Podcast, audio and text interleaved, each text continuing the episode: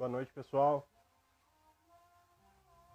Estamos aí depois de um, um recesso de algumas semanas aí. O último WV que a gente fez aí foi com o Ciodone. E aí hoje, conversando aí com os amigos, a, a gente tinha a ideia de fazer uma live no YouTube com uma galera de produção musical. E no fim acabou não rolando e a gente puxou pro WV aqui mesmo. Agora Vou dar uns recadinhos para vocês aí antes da gente iniciar o bate-papo aí. Né? Vocês já viram pelos stories nossos aí mais ou menos do que, que se trata. Então, começando os recados aí, então, o Pedalmenix tá rolando, vai rolar um, um sorteio amanhã no no Insta da Pedalmenix? Acredito que quase todos vocês já estão participando, né? Então, quem não tiver, corre lá no Pedalmenix e sigam as regras aí. Amanhã vai ter sorteio de um pedalboard maravilhoso. Tem um pedal nosso lá, o Max Soul. E tô torcendo muito aí para quem ganhar fazer bom uso desse pedalboard. Também, né, seguindo aqui com os recadinhos, a gente tem os nossos brinquedinhos aqui à disposição aí para pronta entrega ainda, quem quiser um fuzz tinhoso Picumã, um fuzz menos tinhoso Maxou. E quem quer um overdrive para arregaçar mesmo, tem o Quaraci aí, todos disponíveis à pronta entrega. Você sabe o jeito, é só mandar mensagem aí a gente se conversa. Dá uma noite aí pro Cubo, Rekia, pro Crashman entrou aí também, meus grandes brothers. Nosso querido Tolstói entrou aí também, boa noite Tolstói chamar o nosso querido Igor.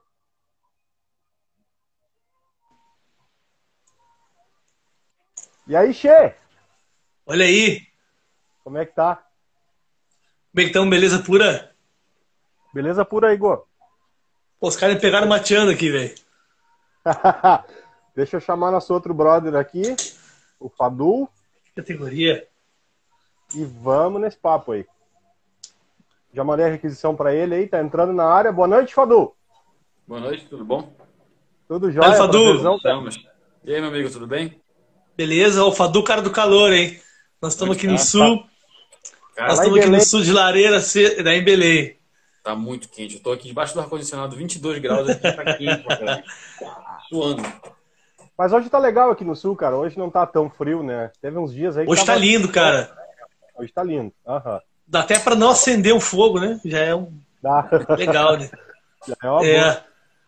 Bom, pessoal, eu queria agradecer a presença de vocês em primeiro lugar aí. Vocês disponibilizar esse tempinho aí pra gente bater esse, pra- esse papo aí no, no nosso programinha.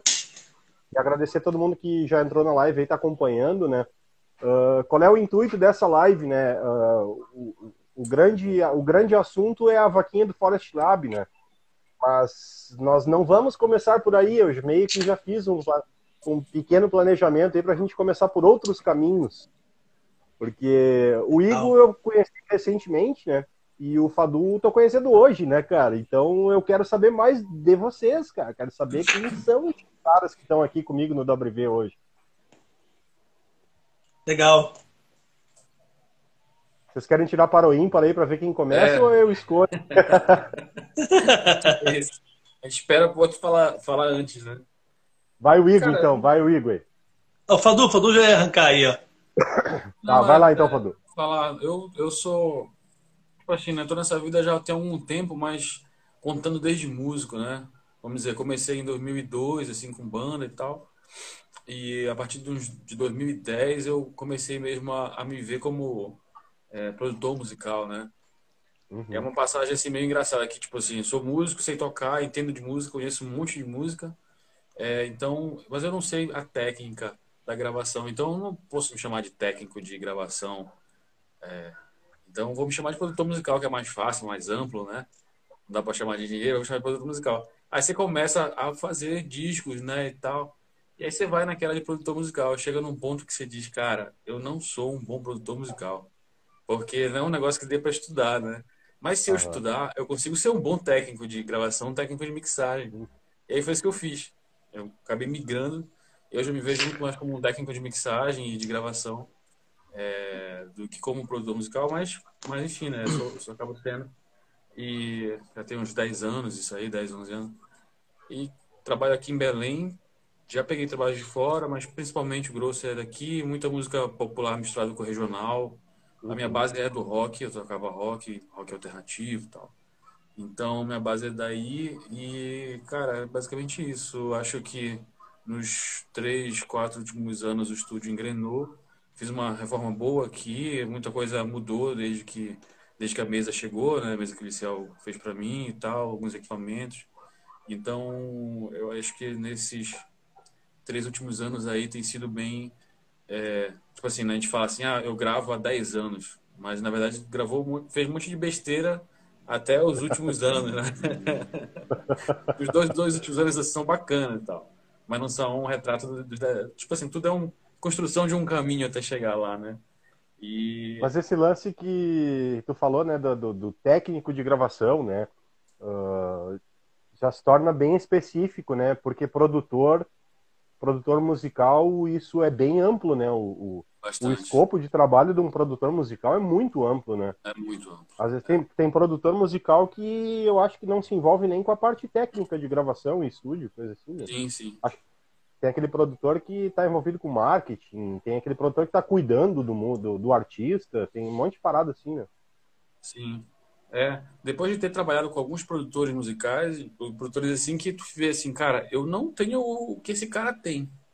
Como é que ele pode ser produtor e eu, e eu me chamar de produtor até meio errado. Aí, tipo assim, sou e não sou, né? Se me chamar para fazer a produção, faço. Mas cada um tem o seu jeito de produzir também, né? É, mas, vamos dizer, não é a minha é, função pr primeira, assim, sabe, de tudo. Eu sei, eu sei que é importante a gente ter essa distinção na cabeça para até na hora de oferecer o serviço, né? Eu pensei, comecei a uhum. perceber quando alguns artistas queriam muito é, de mim, do tipo é, ir para ensaio, os ensaios, para a construção da música. E quando a gente gosta da banda ou das pessoas é muito fácil. Mas quando a gente vai para um negócio que a gente não gosta, é, é mais difícil de se pegar e batalhar aquilo, é, agenda e sai e tal, às vezes realmente não é difícil. Eu acho que também o que muito pesou assim nessa decisão que a gente nem toma, a gente vai percebendo, né? Foi o lance de, é, de perceber que, que ia, ia ser difícil de eu cobrar o que eu achava que deveria ser para me pagar como produtor. Né? Fazer destacar uhum. e tal, tal assim, é muito fácil de, é muito difícil de medir assim, de calcular e da banda dizer assim, não é, esse trabalho tá valendo o cara fazer isso tudo assim. Achei que eu não. Duas coisas, assim. As bandas não teriam como me pagar, bandas de rock independente, é, uhum. o que eu achava que valia, e que as bandas não iam achar que valia também. Entendeu? É, e é muito mais fácil de, é, de, de, de, fazer isso, calcular isso com diária, com hora, com quantidade de mixes, esse tipo de coisa. Assim. Aí eu acabei migrando para esse lado também, em razão disso. Acho que soma tudo, né? É, é, um escopo de trabalho mais complexo, né? Ah, deve ser bem complicado mensurar isso mesmo, né? É, é eu tiro por um produtor com quem eu trabalho muito. É um cara que trabalha pra caramba e o estúdio dele quase tudo vem pra cá, assim, é, pra uhum. mixar. E eu vejo assim, cara, é, o cara é, entra às vezes só uma artista é, com ele, ela tem uma ideia de música ou ela tem uma base da música e aí ele pega e chama, trabalho de produtor mesmo, chama o, baterista tal, o guitarrista tal, não sei quem tal. Monta tudo, às vezes ele toca alguma coisa e vai, vai, vai, vai. Tem aquele trabalho de convencimento de algumas situações e tal, de aposta, ele banca a aposta. Então, realmente é um trabalho exaustivo que, que também eu não tinha muita paciência de fazer, assim. Aí você vê, bom, eu, tão, eu não, talvez não seja exatamente produtor musical. Mas é bom porque eu sempre falo assim, cara, a estrada do áudio, acho que de qualquer profissão, né? É uma estrada de autoconhecimento, né? Você começa achando que é uma coisa. Quando eu comecei com, na música, eu cantava. Que eu gostava de compor, né? Disse, pô, quem é que vai cantar minhas composições sou eu. Então, eu vou uhum. cantar isso aqui. Mas depois eu fui descobrindo que eu não era cantor. Que eu era guitarrista. E quando eu parei de cantar na banda que eu tinha e passei a tocar guitarra, aí foi tipo uma, subiu o um nível assim, porque estava preocupado em fazer um negócio que eu não sabia fazer e não fazia o que eu sabia. que eu sabia tinha aptidão natural, né? E aí eu, como guitarrista, acho que melhorei muito. Aí depois, como guitarrista, a gente pegou e disse assim, bora botar mais um cara para tocar teclado e tal. Aí é, o cara entrou, aí o cara tocava, fazia teclado, ele disse, ah, posso também tocar guitarra em algumas partes? Fica três guitarras e tal. Aí, bora, não tem problema. Fã de Radiohead, né, e tal. Então vamos botar. Uhum. E aí foi, no meio desse esse cara, grande, grande amigo meu, revelou em algum momento que disse assim, cara, eu não gosto de to tocar teclado, eu gosto de tocar a mesma guitarra. Aí ficou três guitarras, né? Aí eu comecei a fazer algumas coisas no teclado, aí pensar em alguma coisa de percussão, aí eu comecei a tocar menos guitarra, sabe? Só tocava em umas partes e eu comecei a observar, pô, isso podia fazer isso, podia fazer aquilo, aí o cara disse, pô, eu tô pensando como um produtor já. Né? Às vezes eu tava no, no ensaio ou no palco, pensando em outras coisas, assim, não necessariamente tocando. Então, tu acaba se descobrindo outras coisas, né? É um caminho. O cara vai se descobrindo. Que massa. Valeu né? muito. Valeu muito. E aí, tu, Igor? Conta, conta essa tua história aí. Então, cara, eu eu sou do Sul, né? comecei a trabalhar profissionalmente com música com 10 anos de idade, cara. Então, muito cedo.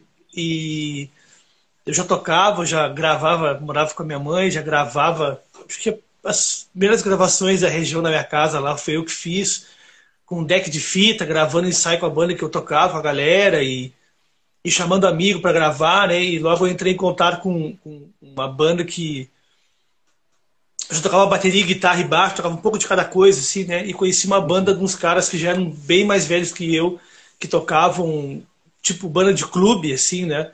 e me convidaram para tocar. Me lembro que tive que pedir autorização para minha mãe para me poder sair para tocar, porque eu tinha 10 anos de idade, né, cara? Imagina. Ah. O mais novo depois de mim tinha 41, eu tinha 10. O mais novo depois de mim tinha 41, tipo, eu tinha 10 anos. E desde aí, cara, eu nunca mais parei, eu nunca tive outro emprego assim que não fosse. É, né, ser músico, por exemplo, aí eu já entrei para a noite logo em seguida, né, muito cedo e comecei a acompanhar todo mundo tocando guitarra, bateria. Né? E aí começou a função, já desde ali dessa, dessa época da gravação, a função de produção, né? Tu te entende? A gente nem sabe o que é ser produtor, né, cara? Tu tá fazendo as coisas, tu tá. Depois de um bom tempo, tu descobre assim, ah, então isso que eu tô fazendo é, é tal coisa, né? De, de. Isso que o Fadu tava falando de. Tá tocando, mas tá olhando o outro tocar e dizer, não, cara, vamos, vamos juntar aqui, vamos acentuar melhor aqui junto, né? Bom, para aí, para a harmonia, vou ficar só o baixo e bateria aqui, vamos arrumar isso aqui, né? que é uma coisa que eu, uhum. que eu sim, que a galera que trabalha comigo fica de saco cheio às vezes, assim, que eu fico, né, em cima disso, né, cara, porque é uma coisa importante, assim, né.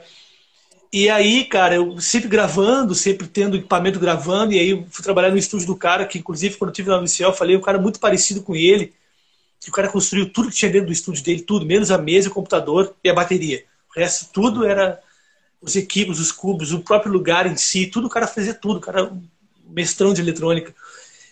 E aí eu fui gravar um ensaio, cara, no estúdio desse cara, e eu levei a música para ele ouvir numa fita, na época da fita, assim, né? E ele falou. Não, na fita já era o CD, não lembro. Ele perguntou como, eu tinha, como eu tinha gravado aquilo. Eu falei, tinha gravado na minha casa. Assim, o gravador tinha uma entrada para um microfone, tu vai botando o microfone no meio da sala e tu vai, pô, baixa um pouquinho a bateria aqui, vamos, né? Tu vai equilibrando com a acústica do som, né? Sim. E eu mostrei essa gravação para ele, me convidou para trabalhar com ele. Pô, cara, eu gravo bando o dia inteiro, que ensaio ao vivo o dia inteiro, tem gravação o fim de semana todo, porque a loucura. E aí eu vivi uma grande escola do áudio, né? Já aí é, gravando, assim, gravando banda ao vivo o dia inteiro, né, cara? Assim, 24 é, canais entrando numa ciclotron, ciclotron podraça lá e entrando no LR no computador e né, aquela loucura toda, usando pedal para mixar, uhum. usando periférico e tudo.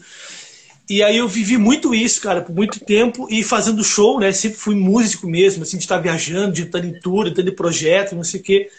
E aí chegou uma hora que essa parte do músico gritou muito alto, assim, né? Viajando além do que deveria, né? Então eu abri mão dessa parte do áudio um, te um tempo e fui viajar. Fui, a gente viajou uhum. muitos lugares, gravando em estúdios como músico e, e abandonei o áudio por um, por um tempo, assim, né? e sempre produzindo, fazendo isso que o Fadu estava falando. Às vezes a banda te chama para produzir, estou indo no estúdio, os caras ouvir o ensaio e dizer, pô, cara, acho que aqui tem que arrumar isso aqui, pô, esse tom não tá legal, vamos, né? Sempre fazendo isso. E aí, de repente, eu volto pro áudio, né? Me, me encontro na situação de voltar, porque tem duas coisas que nunca me soltaram na vida, né? Que é a bateria, que eu já tentei parar e não consigo, porque sempre tem uma situação que me traz de novo, e o áudio, que sempre me traz de novo pro áudio, né? E aí eu comecei, aí eu, eu, perdi essa transição das plaquinhas, dessas interfaces novas de dois canais, essas coisas, eu perdi essa transição, né? Porque da época lá do Delta 1010 foi o auge daquilo, eu saí e, e andei por fora disso, né? E quando eu voltei, eu comecei, ô, oh, para aí, né? Como assim uma plaquinha que tu bota um cabo ali e tá funcionando? Como assim, né, cara? Não precisa mesmo, não precisa. É, e aí eu comecei de novo, cara, a voltar pro áudio nesse sentido, e aí eu sempre fiquei muito, lá na minha cidade, que é Pelotas, né? Fiquei muito conhecido, assim, por, por, por produzir, por gravar, pela gambiarra de gravar como o que tinha, não sei o quê. Eu, é, eu abri um estúdio com mais dois amigos meus há cinco, seis anos atrás, né? Cinco anos atrás, a gente abriu um estúdio lá.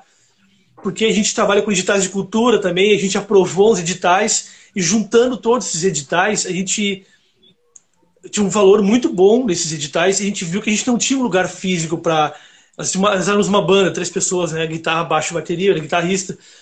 A gente não tinha lugar para produzir todos esses discos que a gente aprovou, né? Então a gente alugou um lugar e começou assim um estúdio interno para nós trabalhar e gravar esses discos. E isso virou assim muita banda gravando, muita coisa acontecendo, né? Durante o tempo. E aí a gente separou essa, essa parceria, a gente fechou o estúdio, eu vim, vim para minha, minha, casa com meu equipamento pronto para ir para um outro lugar sozinho, né? Para um estúdio meu daí. E aí, quando eu estava nessa transição de agora sim veio a pandemia, né? Eu já estava produzindo em casa. E aí eu produzia, quando eu cheguei aqui, me lembro que eu produzia num quartinho pequenininho que gravava, cheguei a mixar discos com equipamento em cima da cama, assim, quando a gente veio para cá, né? E a gente construiu uma sala onde eu estou trabalhando agora. Então, assim, eu trabalho muito sozinho, né? Por exemplo, a, vocês falaram que a questão do produtor é uma coisa muito ampla e talvez seja a parte mais ampla que eu conheço assim da música em si, porque tem o produtor do timbre, né, que o cara que está acompanhando, o cara que como o Fador falou, né, tem e tem no meu caso que eu produzo muito artista que às vezes ou tá trocando de banda ou ele não tem uma banda. E ele me procura para produzir o disco dele. E eu montei uma equipe de músicos de quatro pessoas que sempre gravam comigo. São quatro, são grandes amigos que por muita sorte são grandes músicos, grandes músicos, né, que é uma coisa, uma coisa, outra coisa, outra coisa. E a gente grava sempre junto, sempre junto, esses trabalhos, né? Então, com a pandemia a gente se viu na dificuldade, por exemplo, como a gente vai gravar agora, né, e tal. E aí a gente tentou gravar online, ficou bem aquela coisa, a gente se reuniu para gravar presencialmente também. Então eu trabalho assim, cara, eu tô aqui na minha casa, eu produzi desde a pandemia para cá, foi surpreendente, assim, então eu preciso gravar bateria, eu vou no estúdio, capto a bateria, trago para cá, gravo a galera, a galera aqui, enfim. Essa é que é a correria. Para vocês dois, uh, esse período da pandemia aí uh, oscilou muito a questão do, do volume de, de, trabalhos que vocês estão produzindo? Assim, caiu muito, ou teve muito mais, ou tá na mesma?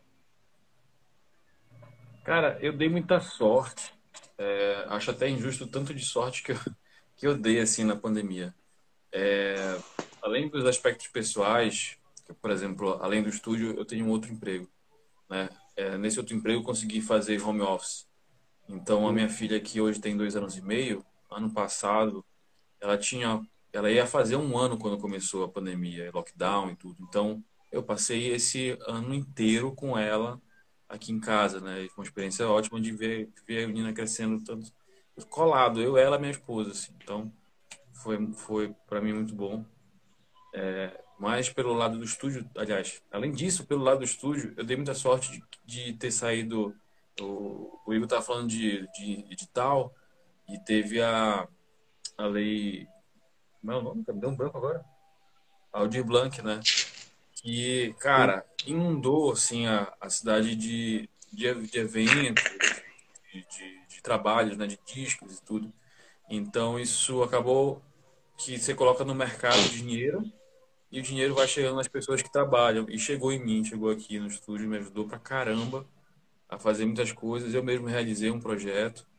É, um desses que tem no meu YouTube lá, é, mais, elaboradozinho, mais bonitinho e tal, porque eu pude contratar uma equipe, um, cara de fotografia, uma diretora de arte, filmar, editar, tudo bonitinho. Então, acho que é, para mim foi muito bom eu sei que deve ter sido uma pessoa no meio de milhões, assim, que não foi legal. Mas como eu trabalho à distância, já trabalhava à distância, só mixando praticamente, então foi bem tranquilo para mim.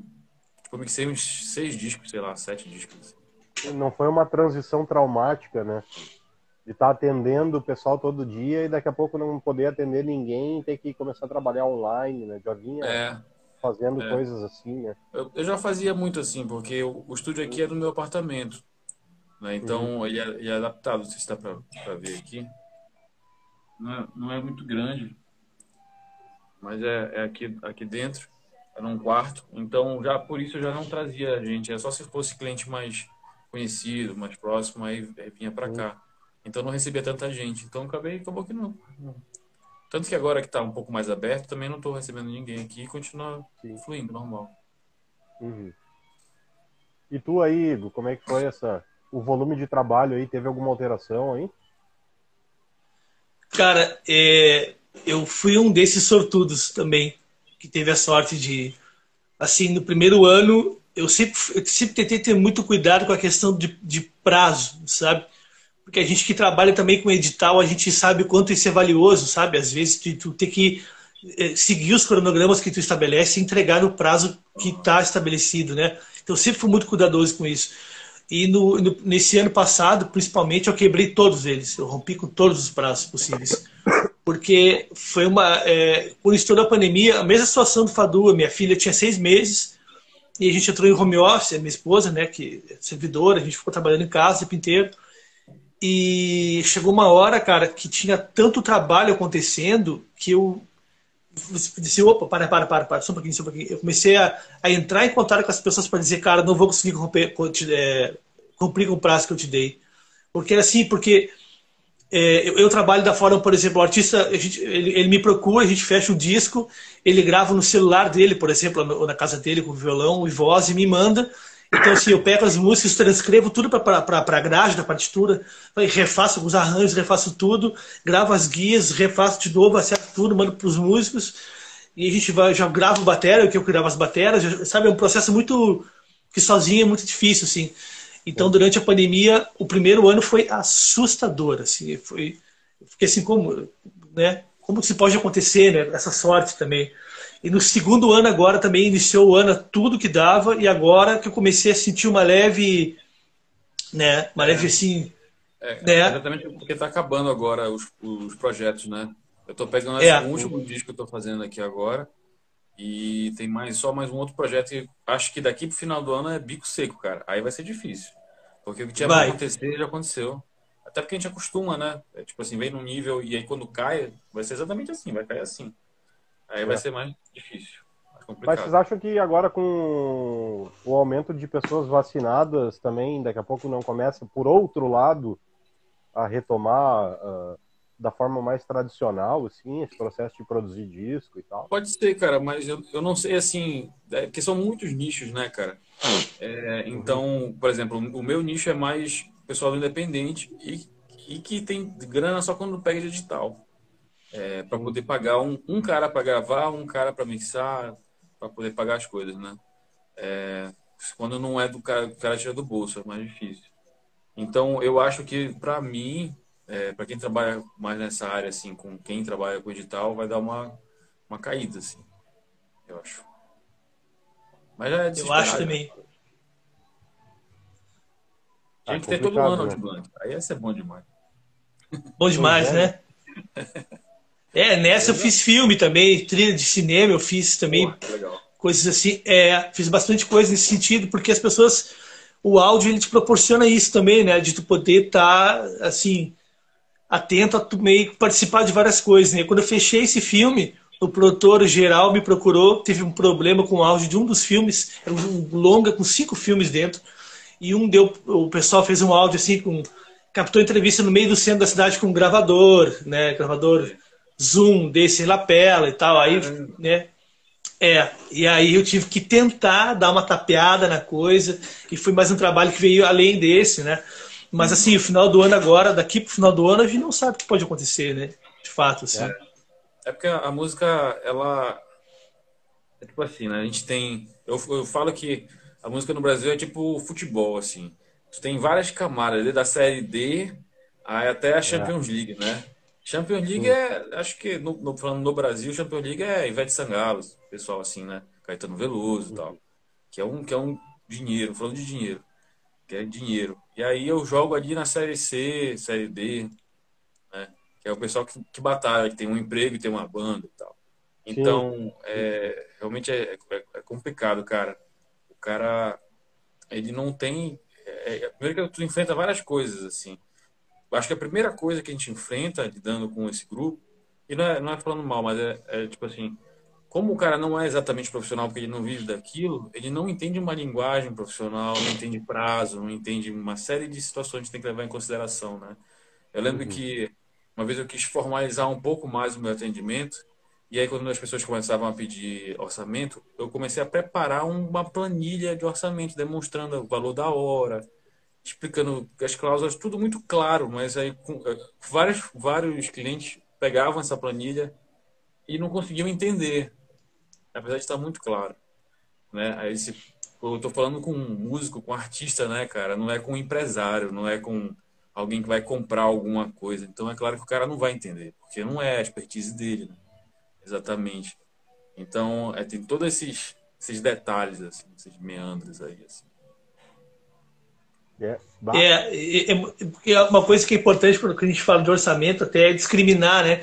Porque a gente fala assim, ah, quanto custa uma, um disco? Ah, custa X. O cara ainda fala, bah, X, mas, pô, mas o fulano ali Aí quando tu começa a colocar assim, bom, a gente temos a etapa de pré-produção, nós temos a etapa de gravação, depois nós temos a etapa de mixagem, depois nós temos a masterização, depois nós temos o final né, de, de, ah, eu quero sem voz, eu quero isso, vamos pro ISRC, vamos não sei o quê. Porque aqui eu faço um pouco assim, né? Por exemplo, esses artistas que eles chegam aqui, eles chegam com o violão deles, por exemplo, né? Tem minhas músicas, então eu gravo esse material, compilo o disco inteiro, encaminho ele para o ISRC e o registro todo eu faço e a gente tem nesse grupo que a gente trabalha, eu tenho um designer, eu tenho um cara do vídeo também Legal. que a gente trabalha junto, então ele, ele já vai pro design, do design ele vai pro vídeo. É. Então, tipo assim, então, como o Fador falou, às vezes tu especifica demais os detalhes, o cara fica assim, então, mas o que, que custa no final? O que, que custa? Ele bota, disco custa tanto. E o cara, ah, legal. Né? É legal.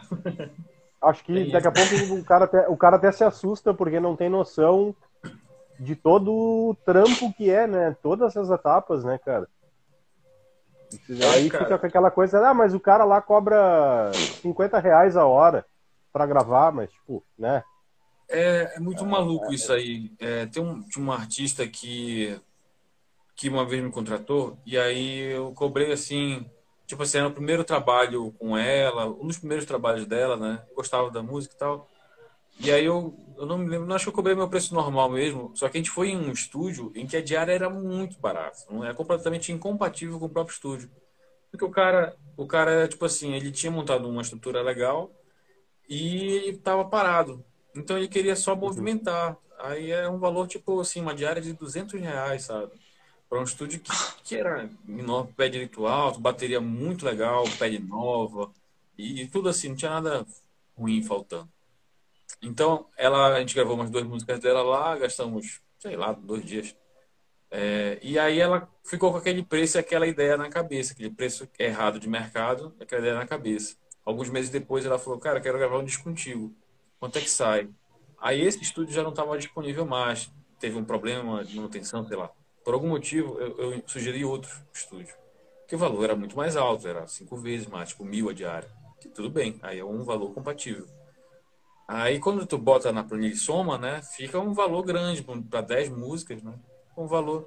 Aí, meu Porra. Deus, que absurdo. É claro que ela, ela não aceitou, não entendeu. Nunca. Por que, que aumentou tanto, né? Porque o valor anterior estava errado.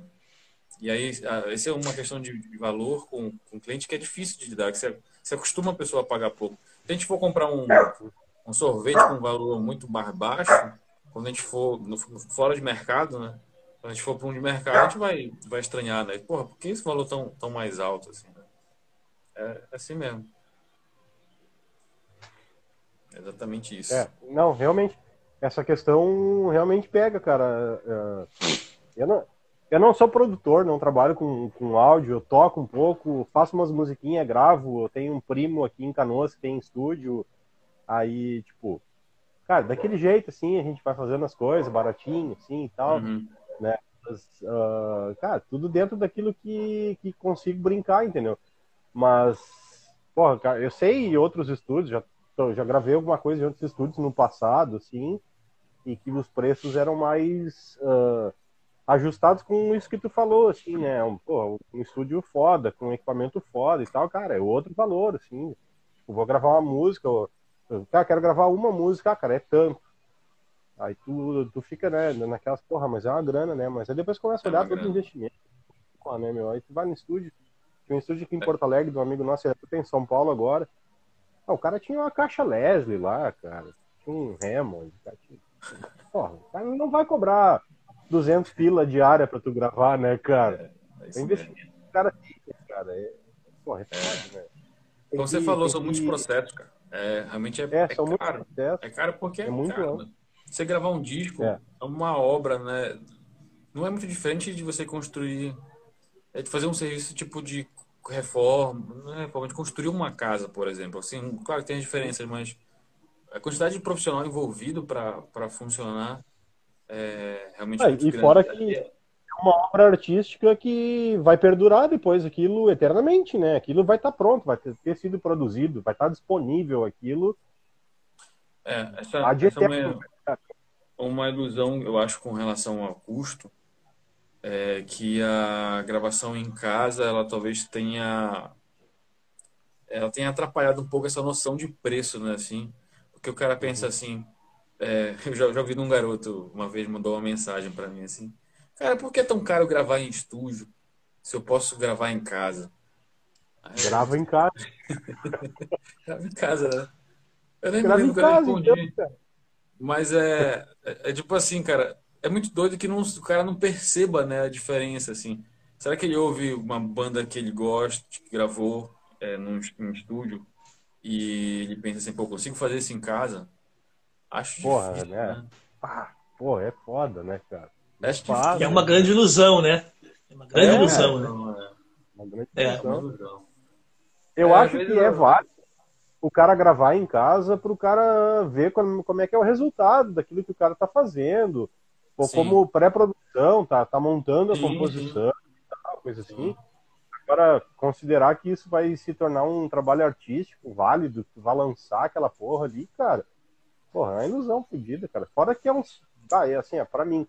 É que eu sou meio burrão com essas coisas, cara, mas, tipo, pra mim, eu já tentei gravar umas coisas em casa, assim, eu acho um saco, cara. Caralho, cara, até conseguir fazer a interface falar com o computador ali, é um três semanas do pau ali. É. É. é muito maluco isso daí, cara, porque é, acho que todo mundo que hoje grava é, passou por isso, né? Tipo, quem nunca começou a gravar no Windows e aí deu de cara com a latência, né? E aí, porra, uhum. como é que eu faço? Aí procura lá, como tirar a latência. Aí baixa o Asio for All, não sei se vocês Asio lembram. For All. Ah, é. Aí instala. Como é que instala, cara? Cara, todo mundo passou ah, por isso. Só que o cara que passou por isso e mais um monte de coisa e tal, e tá até hoje fazendo aí esse cara é do áudio. Porque é um saco, cara. É um saco mesmo, cara. Porra. Aí quem usava tem aqui hoje, hoje funciona e amanhã. É, o Windows é assim, hoje tá, ele tá, tá ali gravando, a gente foi no banheiro, desligou o computador, aí gente fez não sei o que, quando voltou, ele não funciona mais, cara. É, não funciona mais tem que formatar todo ano praticamente, né?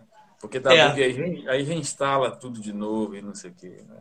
É caótico. Ah, cara. mão do caralho. Paga e... o cara do estúdio, paga o trabalho do cara, vai lá e foca é. naquilo que, é, que importa pro cara, é. que é a música, né, cara? Olha o Ciodani é. aqui, o Alda City, porra, Alda City, quem nunca. Né? Quem nunca? City, quem nunca, né? É. Eu, é, a gente passa por umas. Comecei a usar o Vegas da, da Sony. Velho. Já usei também. o Vegas tem a versão para vídeo, né? A versão de vídeo é, do Vegas, né? É, é, é, muito doido, né? Aquele programa. Mas eu tava, eu tenho agora no meio da pandemia, né, cara? Porque eu tenho um Mac, um Mac Pro, né? Que eu uso há muito tempo já. E um dia eu comecei a ter um. Começou a dar uns estalos, cara. Uns estalos assim. Eu tinha trocado o carregador dele. Cara, eu tentei tudo que vocês possam imaginar e nada dava certo. Tava, cara, não conseguia trabalhar porque ele, a, a, interface perdia a comunicação com o computador. E eu trabalhando cheio de trabalho, apavorado, e, e mexe aqui, mexe ali, entrei em contato com a, com a Foxrite, mandei carnado, o cara dizia, ó, oh, cara, o cara, me disse assim, ó, manda o equipamento para arrumar, cara. Não tem mais o que fazer. E aí um dia eu tô aqui trabalhando, cara, e, e o, tempo inteiro isso. Daqui a pouco eu levantei e falei, não pode ser, cara. Então desconectei o carregador do Mac da tomada, no 220 conectei no 110 e simplesmente parou o problema. E eu fiquei assim, cara. Nisso eu já tinha comprado o cabo, eu tinha comprado. Eu, eu, me passou assim. A primeira coisa que me veio na cabeça, né, que é o cara que, como o Fador falou, o cara é do áudio, tu já pensa, cara, eu estou aqui trabalhando sozinho, eu tenho um computador, eu preciso ter outro computador. Uhum. Porque senão eu vou ficar na mão. Aí eu. Essa semana chegou um outro Mac, um outro Mac Mini que eu botei, tá um do lado do outro ali, funcionando. Porque eu uso os dois, não, eu não uso os dois, mas se eu ficar empenhado com um computador, cara, até que eu leve para arrumar, que arrume, que eu volte. Cara, tem a, o FBI na porta da minha casa aqui batendo aqui querendo me prender, entendeu? Porque eh, o cronograma, os prazos, essas coisas, né? Tudo fica. Né? É um investimento, é um investimento, mas, cara, se tu trabalha com isso, tu tem que estar preparado para isso. Assim. É assim como uma guitarra, né? Fazendo Sim. show, por exemplo, fazer. Tu tem uma guitarra só, então tu não tem nenhuma. Se tu tem duas, é. tu tem uma. Se tu tem uma, tu não tem nenhuma né? Uhum. Fato, assim, de estar no meio do show, arrebentar uma corda, dizer, bah, é. fica assim, né? E aí, agora, né? É isso mesmo, exatamente isso aí. É. Eu, eu também tinha dois, tive que, vend... tive que vender um, é, porque eu tinha que trazer, não sei o que, que, era, acho que era, acho que era a mesa, tinha que juntar o dinheiro para trazer a mesa, que foi caro pra caramba para trazer. Ou era para trocar ah. minha interface, não me lembro. Mas, enfim, tinha que vender para conseguir fazer o que tinha que fazer. E aí, cara, tô, tô só com um, que é um iMac, o que eu vendi era o MacBook Pro. E é esse negócio aí, você fica, aí já é velho, 2000 e, 2011. Então você fica sempre com medo, né, de dar algum pau aí e ficar sozinho, ficar lascado, perdido. Com essa, o meu 2011 também. 2011 com o Lion, né, instalado. É. Sistema antigo pra caramba. Então, tipo assim, ele já não quer nem conectar a internet direito, ele já tá começando assim, né? Porque Até eu, um perigo é, tentar conectar pode funcionar, né? É, porque as coisas se atualizam todos os dias. E o computador ele segue aquela versão parada lá atrás, né? Então, assim, o e-mail quase não abre. Então, tipo, cara, precisa de um outro computador para outra coisa e ter o programa instalado, né? Porque senão, não, e aí, como eu faço depois? Assim, né? essa, essa versão está de continuada, não sei o quê. É, faz três anos que o meu navegador me fala a, todo dia isso. É, a minha preocupação é a assinatura do Plugin Alliance, por exemplo, a próxima, não dá, não funcionar mais. Aí eu tô ferrado, porque eu gosto pra caramba. E aí, provavelmente. Aí né, deu, né? Daqui, se não for esse ano, ano que vem para de funcionar. Aí, é, tem essa, né? É. Agora, deixa eu, deixa eu mudar um pouquinho o foco aí. Eu quero perguntar para vocês o seguinte: como é que vocês conheceram o seu Liciel? Como é que vocês se, como é que vocês se, se envolveram com esse indivíduo icônico do áudio brasileiro? Cara, é... foi quando. É, é, tipo assim, mais ou menos quando eu marco o meu início profissional, assim. 2000 e... 2011, 2000, é, 2011. Eu, eu mudei de emprego e tive um aumento, assim, do, do meu ganho, né? E eu disse, cara, então a hora é essa de eu investir no que eu acho que eu nasci para fazer, que é trabalhar com música. Até então só tinha banda, não era, não, tipo assim, antes disso eu tinha um notebook positivo com um Cubase instalado, sabe? É, uma, uma, uma coisa assim. E, e o notebook tinha rachado já no meio, então tava só com a metade da tela, assim. Aí mudei de emprego, melhorou, melhorou o salário. Eu disse agora vai ao racho. Eu vou comprar um iMac. E fui e comprei. E comprei uma interface legal. E tá, agora como é que como é que sabe, como é, como é que vou aprender a, a mexer, né? Aí, YouTube, né? Como gravar, mixar, produção musical, sei lá. E aí apareceu dois caras, o Paulo Anhaia e o Liciel. Uhum. E o Paulo super metódico e tal, explicando tudo com muito cuidado, muito, muito carinho. Aprendi coisa pra caramba lá, né? Aí só deixa eu ver esse outro doido aqui. E o Liciel, ele era tipo o Netflix da gente naquela época. Porque já tinha vários que a gente gravava desde 2009, eu acho. Então você pegava assim, cara, maratonava os vídeos. Era muito. Ah, a Netflix é muito bom, cara. E aí ele. É, é, Netflix. Aí ele. Pô, na época ele tava meio super divertido, assim, de cueca e com a, com a máscara e não sei o que lá. Então era bom demais. E muita informação diferente, assim, sabe? É, uhum. E foi, foi assim, até eu acho que quando eu falei com ele mesmo, foi quando ele começou a fazer equipamento. E aí eu pedi para ele fazer. Ele tinha ensinado um negócio lá de mid-side e tal, tinha feito um vídeo de mid-side. Aprendi, achei muito legal. Aí eu tinha comprado uma, uma mesa, uma Yamaha pequena, de 12 canais, e um 3630. E aí eu vi que ficava muito legal fazer o mid-side comprimindo diferente. Aí eu falei assim, você tem como gente ensinava a fazer pelo perfil, né? Você consegue fazer um equipamento que seja um compressor que funcione em mid-side? Aí ele falou assim, cara, tem. Peraí. Aí passou um tempo, assim, tipo, meio, metade do dia, ele me manda mensagem, cara, tem como fazer, vamos fazer? Aí eu disse, vamos. E aí foi esse contato. Aí ele fez o. Esse aqui, esse aqui verde do meio aqui.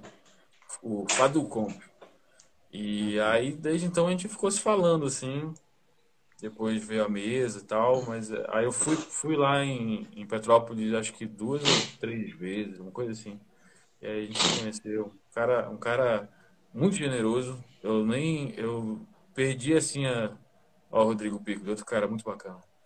É, yeah. Eu perdi as contas de quantas vezes, cara, eu, eu triste, assim, porque a coisa não anda, cara. A gente, como eu tô falando, é, 10 anos, mas desses 10 anos, 7 anos, a coisa não anda.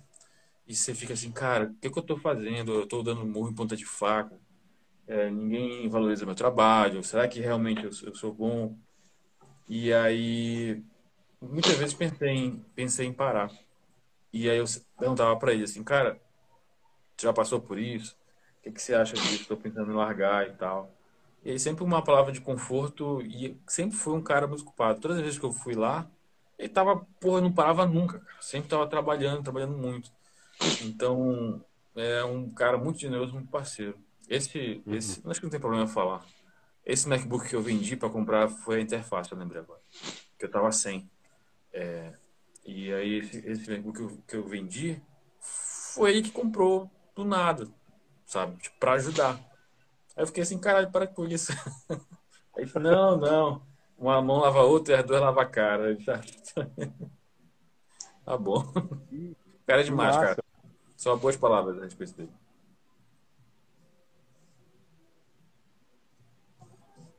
E tu, Igor?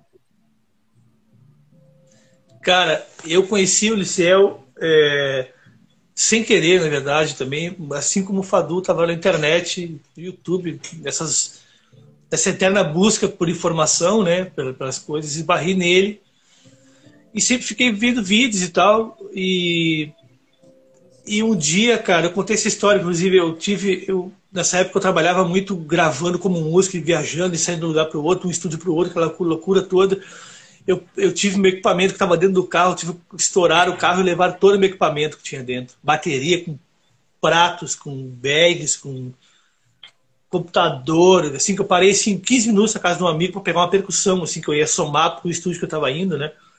E roubaram tudo, tudo.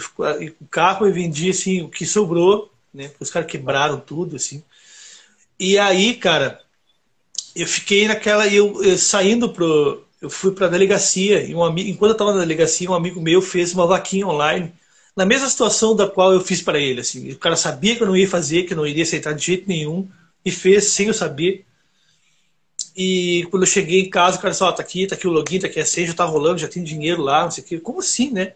O cara não me interessa, tchau. Aí. E eu fiquei com aquela bomba na mão, né? E eu me lembro que. Isso, cara, foi, faz uns 10 anos isso. E me lembro que eu tinha um 350 reais quando eu peguei o login da vaquinha. E aí eu, aquela derrota do dia, né? Fui dormir, me acordei de manhã e tinha 1.350 reais. E eu fui, como assim, né? Eu fui lá olhar o nome da pessoa que botou mil reais, que quantas pessoas tinham colocado até chegar a 1.350 e uma pessoa chamada Felipe Liciel colocou mil. A 10 mil reais hoje é uma coisa, mil reais há 10 anos atrás era outra. É, e a primeira coisa que me passou pela cabeça foi, Bauliciel, como assim? É, outra coisa que me passou foi, o cara deve ter digitado errado, cara. Foi colocar 100 reais e colocou mil. mil. E eu, na minha inocência, fui lá, ficou e-mail, ele, ele tentou colocar anônimo, não conseguiu e ficou registrado o e-mail. E eu fui lá, mandei e-mail para ele, disse, cara, olha, cara, acho que tu colocou errado aqui, tá? Mandei e-mail para ele, né? E ele me respondeu, a gente ficou um tempo falando por e-mail. E ele me dizia, cara, não digitei errado, não, isso aí mesmo. Eu tenho pouco, eu não sou rico, mas o pouco que eu tenho eu posso dividir contigo, né? Tu fica assim com aquele. Bah, como assim, cara, né? Aquela.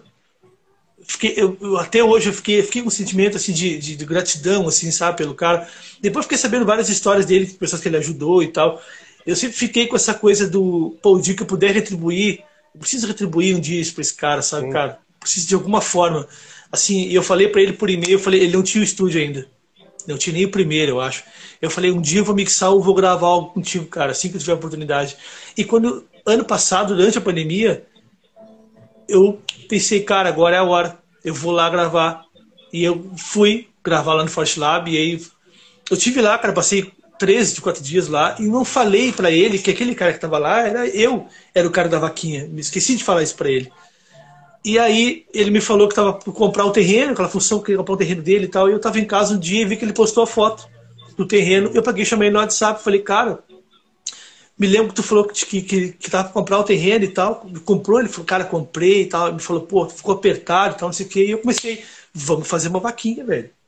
Ele, não, não. A mesma coisa que eu fiz, né, que eu faria. E aí, conversando com ele por umas duas horas ali, tocando mensagem, mandando um áudio, dizendo, cara, olha isso, olha aquilo. Tanto foi que uma hora que ele, que ele disse assim, então, cara, é. Não, você pode ter razão, cara. falei, beleza, então pensa aí e me responde depois. E, cara, desliguei o telefone, deu dois minutos e ele me responde, beleza, vamos fazer, acho que você tem razão. E aí eu fiz. E depois de já ter feito no outro dia, cara, que eu me lembrei de já avisar pra ele, cara, lembra do cara da vaquinha que tu ajudou? Ele se lembra. Semana passada eu tava tentando lembrar onde foi parar esse cara. Eu falei, esse cara sou eu, cara, sou eu mesmo pessoa. e a gente ficou rindo, cara. Então foi assim que eu conheci a minha história com ele, foi assim, dessa forma. E aí hoje eu tô eu me sinto assim de uma forma de poder retribuir isso, sabe? Assim como o Fadu falou, assim, o cara comprou, com certeza ele comprou o Mac do Fadu, sim, porque ele precisava do Mac, entendeu, cara? Comprou porque o cara precisa vender, vou comprar desse cara. Vem cá, velho, daqui. E uma coisa que ele falou na live que a gente fez, foi que ele falou assim, ó, é, quando eu te mandei mil reais, eu tinha dois. Eu não tinha duzentos mil e te mandei mil, mil reais. Entende? Que é o que ele falou na live. Eu tinha dois mil e te mandei metade de tudo que eu tinha. Então, que isso não é, não é assim, entende? É. E, e é um é cara extremamente generoso, cara. É um cara assim. Apesar de da galera às vezes entra nessa de ver ele no YouTube lá, zoando todo mundo, falando. Cara, o cara é extremamente sensível, assim. Muito tranquilo, assim. É, aquilo eu acho que é o personagem todo, né, do, do, do, do, do virtu, do, do, da persona, persona virtual dele, né? Persona. Até porque quem, o Fadu mesmo que posta conteúdo, a gente sabe que se tu postar conteúdo, tu tem que estar tá, assim. Assim como tem pessoas que vêm e absorvem, tipo, obrigado, valeu, tem gente que vem contra, cara, que vem te solando, assim. E ele já tem esse escudo com ele, dizendo, cara, não vem que eu tô armado, né? é a melhor coisa. É a melhor coisa. Cara, quem, tu, quem tu posta uma coisa, tu sabe, né? É. Quem conhece ele pessoalmente sabe que é bem diferente de como é lá. Tá? É, ele é, é, no YouTube, né, aqui e tal, é, ele é muito desse jeito, então é engraçado, mas essa é a maneira que ele achou para passar a mensagem. E quando ele Exato. vem, como você falou assim, com, com, com o pé, vem falando, é, cara, porque é muito doido, você falou de, de produzir conteúdo, eu nem, nem estou assim como ele, como o Thiago do Estúdio Lego, que, que faz muito. Mas recentemente, como tem crescido a quantidade de postagem e de, de gente, né? Então eu tenho recebido umas mensagens muito malucas, assim, cara. É, ontem, anteontem, é, olha, olha a loucura. Você toca, você toca, nós, nós, três tocamos, né? A gente ouve música, a gente se liga em música, em sonoridade. Te mandei a mensagem, achei teu pedal maravilhoso. Mas eu não, não te perguntei assim, pô, qual é o tamanho? Olha só, olha a loucura eu postei um, um, vídeo rapidinho mostrando uma música na mesa e tal. É, postei aqui no Instagram e no YouTube. E era no YouTube um cara falou assim: Que legal, quantos centímetros tem esse fader na longitudinal? eu, eu, eu olhei assim o celular, eu disse, cara, o que esse cara quer que eu vá. Link do fabricante, calaga o link assim. É. Rapaz, mano. Tenho...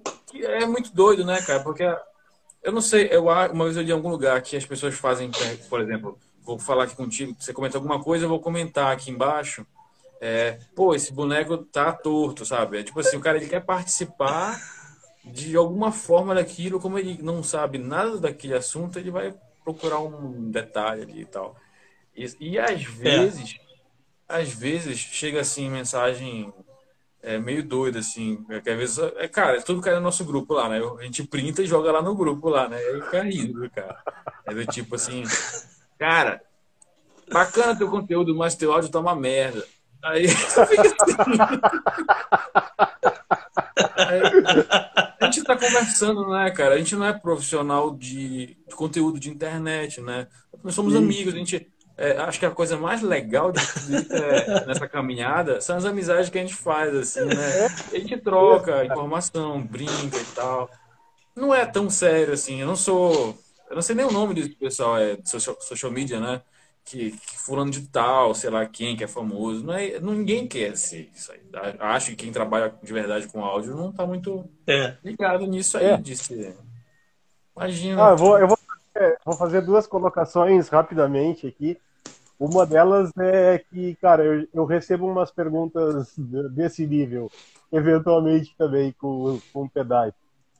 Eu não vou entrar muito em detalhe, mas uma hora que eu pegar alguma coisa engraçada, eu dou um print e mando para vocês. e, e, eu vou contar do, do, como é que eu acabei conhecendo o Liciel, cara, porque o Liciel é um, é um cara, é uma lenda, né, cara? E eu tinha uma visão de que ele fosse um cara, para mim, assim, tivesse num, nível meio intangível, assim, né? Tipo, porra, quem sou eu na fila do pão, né, cara? para falar com o Listiel, né, cara? E aí aconteceu uma coisa muito louca no ano passado, cara. No ano passado, vocês conhecem o, o Maxon Kennedy, né, que gravou lá com o Listiel, né? O Maxon, eu conheci ele no ano passado, a gente ia conversando direto. E aí ele, na época, ele não tinha um fuzz, ele não tinha um pedal de fuzz. E aí eu, bah, bicho, eu tenho um protótipo aqui, que posso mandar para ti, testa aí, me diz o que, que tu achou e tal. Aí mandei para ele, aí ele bah, curtiu horrores e tal, só que eu, eu falei pra ele, cara, eu não vou botar marca nele, nada. Bota no teu board e não fala de quem é. Então fala que é meu esse fuzz aí, vamos ver o que, que vai acontecer. Aí eu fiz uma arte de canequinha e tal. Ah, e mandei para ele lá, ele curtiu, botou lá no board, começou usar e tal. E aí eu cheguei para ele no final do ano e, pá, meu, e só vou fazer o seguinte, cara, eu lanço esse fuzz uh, como assinatura tua foi o primeiro e único cara que testou esse pedal, curtiu. Vamos lançar esse fuzz aí como assinatura tua. E aí a gente faz um esquema aí, fazemos um, contratinho aí para levar uma grana aí também. E, cara, firmou assim aí. Toquei o projeto, a gente fez um, umas reuniões para desenvolver a arte e tal, que é esse pedal aqui. O Max Fan. A assinatura dele aqui e tal. A gente fez esse logo aqui para ele também. Legal. Eu lancei no começo do ano, cara. Só que em paralelo a isso, o Liciel já está com o Maxon oferecendo a gravação do disco do Maxon lá, né? Oferecendo para fazer lá e tal. E tudo isso acontecendo em paralelo, entre outras coisas na vida do Maxon, assim, que é um guitarrista fenomenal, né, cara? Foi, uhum. foi a, pra mim foi a descoberta de 2020, assim, cara. Não teve outra descoberta maior para mim. E aí eu lancei o pedal, e ele tava para entrar no estúdio do Liciel, cara. Eu lancei o pedal, fizemos uma live e tal, aí começamos a divulgar o pedal. E aí o Liciel veio no meu Instagram e mandou uma mensagem, cara. Ele, pá, meu, ah, muito foda que tu fez pro cara. Putz, pegar o cara assim que, que é uma promessa e já dá esse apoio para ele e tal. E eu fiquei nesse negócio, caralho, mano, o cara me mandando mensagem dizendo que eu, eu fiz gol de placa, cara. Porra, aí eu, pá, ó, meu, fiquei assim, ó extasiado. Aí eu falei com o Max, quando for lá gravar, mostra o pedal para ele tal, ver o que, que ele acha, blá, blá, blá. No fim, a gravação foi uma correria sem fim lá, pelo que o Marcos estava me contando. Lá foi uma semana de mau tempo, lá gravando, trabalhando direto lá com, com eles lá, né? E acabaram não entrando muito no assunto do pedal lá, mas de qualquer forma eu mandei um pro Liciel, né? Aí eu, ah, bicho, passa teu endereço aí, eu tô te mandando um aí, tu bota numa prateleira aí, se não quiser usar aí, fica de lembrança desse desse evento todo do Maxon Kennedy, assim, que eu e tu participamos junto com ele, né, nessa arrancada. E, cara, aí de lá, assim, a gente vem conversando de vez em quando, assim. Uh, não muito, porque eu também não quero ficar incomodando o Liciel lá, eu sei que ele tá trabalhando pra caralho, então, né, deixa o cara trabalhar lá e eu tô trabalhando pra caralho aqui. Quando a gente precisar de alguma coisa, a gente se conversa.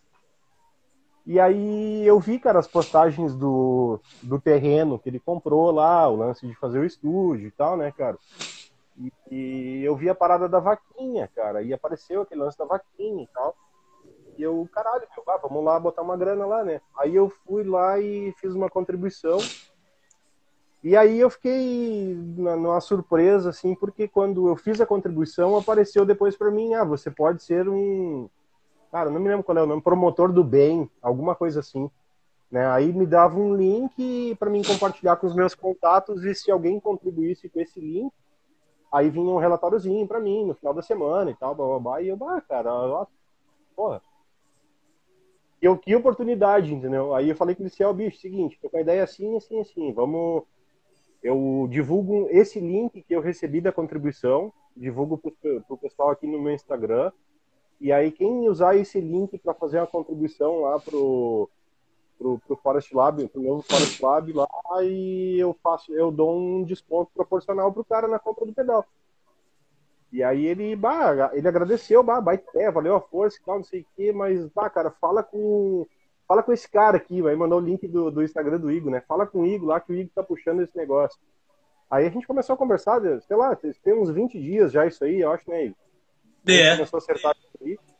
E já deu umas contribuições, cara, já, né, já entrou uma graninha lá pro Forest Lab, já saiu a venda de pedal, tá, tá, tá rolando a coisa, né? Então, para quem tá Legal. na live aí, se se alguém está acompanhando aí e não sabe disso, né, tem, dá uma olhada, dá uma catada lá no nosso Instagram, lá tem a tabela com os percentuais de descontos de acordo com o valor de contribuição, usando o link que está lá na nossa bio, né, para fazer a contribuição. E, cara, é, porra, pra mim tá sendo uma honra gigantesca, assim, cara, porque eu tô, eu tô me sentindo aquele guri andando no meio dos adultos, tá ligado? Eu só, eu tô ali, eu tô ajudando, tô, tô ajudando e escutando, tô ajudando e aprendendo, tô ajudando e conhecendo as pessoas, que é o que você tá falando, cara. O, o mais legal dessa parada toda é a jornada, cara. Porque o destino sabe se lá o que, que vai acontecer, se vai dar certo, se não vai dar certo, o final da, da, jornada. Mano. mano, vai fazer um ano, agora dia 26, eu não sei, eu, saiu o nosso primeiro pedal. Então a gente não tem nem um ano ainda, cara, de lançamento porra, pedal na mão de gente muito legal, cara.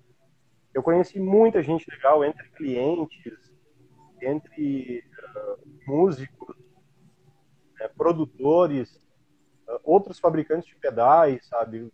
Cara, o pessoal que, que, que é gerador de conteúdo, ah, uma infinidade de pessoas que eu conheci nesse último ano, cara, e isso, porra, isso, isso para mim tá sendo mais legal do que o próprio processo de, de produzir pedais e vender, sabe? Essa interação que todo dia, cara, todo dia tem uma interação, todo dia alguém tem um assunto legal, todo dia alguém tem alguma coisa para mostrar, algum comentário para fazer, sabe? Ah, cara, isso é, é, é extremamente gratificante, cara. E que é legal participar da, da, parada do outro também, né? Que é legal, né? Ah, que, cara, pô, tu é ali nas, nas coisas do, do do, do, da Labs e comentários, pô, que legal compartilhar as coisas, lá conteúdo do Fadu, dizer, pô, Fadu, que legal, velho, olha aqui, não sabe? Se cria uma rede de, de, de, de contatos, assim, de a gente um meio que ajuda a divulgar as paradas do outro, sabe, cara? Agora tinha um cara que tava aqui, que é o Bruno Anhanha, que tava aqui agora, que é o cara que fez um pedal para mim, cara, sei lá, cara, 10 anos atrás, fez com um amigo meu, que ele é um comp até para quem é do sul conhece a palavra bagual, né? Ele tá, tá bagual, né? Ele é um comp, é uma cópia de um Dynacomp. E, cara, eu uso os pedais para mixar, boto uma caixa aqui e, saca, cara, e é um pedal do cara, assim, sabe? Tipo, eu tiro foto, mano, cara, tô usando, tô. Sabe? E é legal, assim, pô, a guitarra que eu tô usando agora é uma guitarra da Guitarras Baixo Z, que é uma marca aqui do sul também, sabe, cara? E é legal a gente fortalecer, fortalecer, assim, fechar o elo, sabe? Com a galera que produz, pô, o Liceu faz, faz equipamento, pô, vamos, vamos lá, velho, sabe? Vamos pegar o equipamento do cara, vamos botar no estúdio aqui, vamos trabalhar, vamos, né?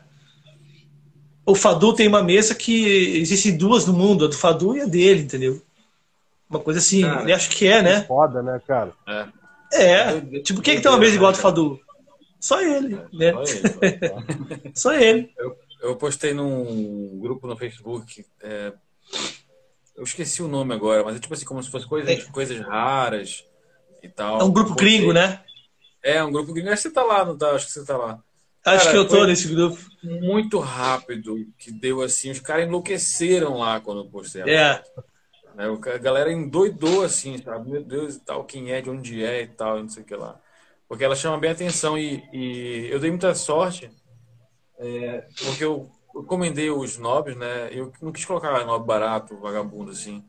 E a, a, cor, quando bateu, que é tipo um creme, e o vermelho lá para as válvulas. É, que é tipo saturador lá em cima, né? Então eu botei vermelho, aí o resto do creme. E eu não tinha noção de como ia ficar bonita realmente. Eu só olhei assim, eu acho que vai dar certo. E, e porque tipo, meio, meio, tema, né? Assim, tipo esse azul, verde aqui, mais essa, esse quadro da onça aqui e tal. Os outros equipamentos são verde, luzes vermelhas. Aí eu meio que bolei isso. Mas eu não tinha ideia de que quando botasse, ela ficava com essa cara de super é, vintage, assim, sabe?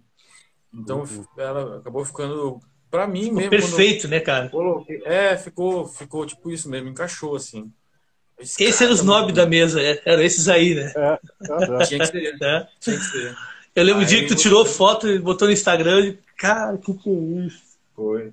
Eu acho que é o post mais curtido que eu tenho em todo, Esse daí. E os gringos enlouqueceram, assim, né, cara? Aí pediram o que que era, como é que era e tal. Eu não lembro, assim, mas foi tipo uns 600 é, likes, sei lá o quê lá em, sei lá, uma hora, assim, foi muito rápido, assim, eles endoidaram lá. Aí eu tirei um print e mandei pra ele lá, eu ando do caralho. do caralho. Muito bacana, cara. Muito bom. Mas é, é, é, isso que você falou de, de fortalecer quem faz aqui é muito legal, cara, porque o som que a gente, que a gente acaba gravando, né, das bandas, quem for, o que a gente mesmo grava, fica impressa uma identidade particular, assim, completamente feita assim, foi com o teu pedal, foi com, a, com, com o instrumento que o cara fez lá, entendeu?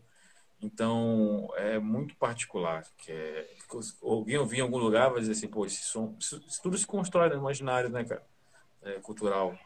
Como... Cara, esse, esse pedal aqui, o Picumã, esse cara é um fã tinhoso, sabe? E é o nosso carro-chefe aqui, né? Esse cara tem esse nobão de madeira com o topo queimado que o pessoal da Jacarandás, do Rio de Janeiro, faz.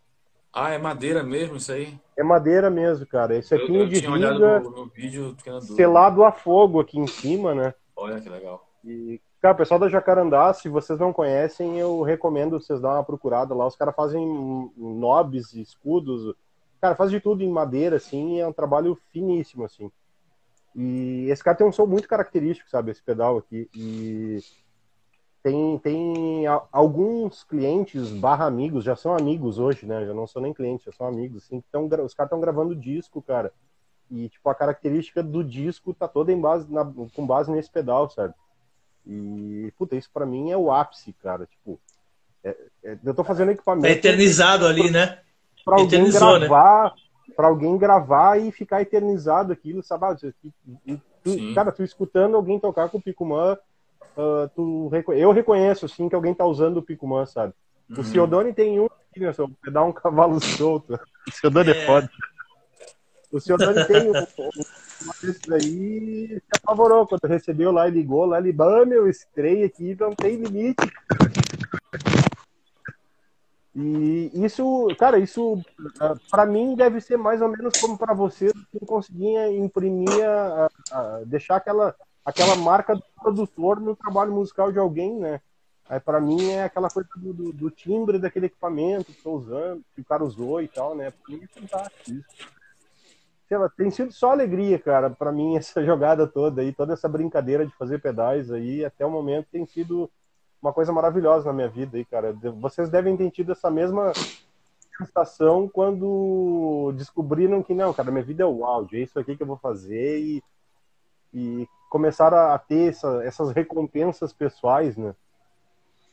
É, vocês é. um amigo meu me disse uma coisa, cara, muito muito louca. Ele disse, bah, pois é porque assim a gente eu tenho é, amigos que trabalham comigo que são só instrumentistas, né? Eles não produzem, não gravam, por exemplo, o áudio, né? Então, assim, muita gente ficou sem trabalho, né, durante a, a função da pandemia. Eu, assim, eu sou um felizardo, assim, assim, como o Fadu também, né, tu tá trabalhando com, com, com os pedais. E ele estava me contando um dia, me disse assim, é, pô, cara, tô pensando aqui, tô fazendo uma outra, uma outra parada também aqui e tal, porque tá, pô, ficou difícil, né? Se tu, o que que tu vai fazer? Eu fiquei pensando assim, como assim, como fazer, né, cara?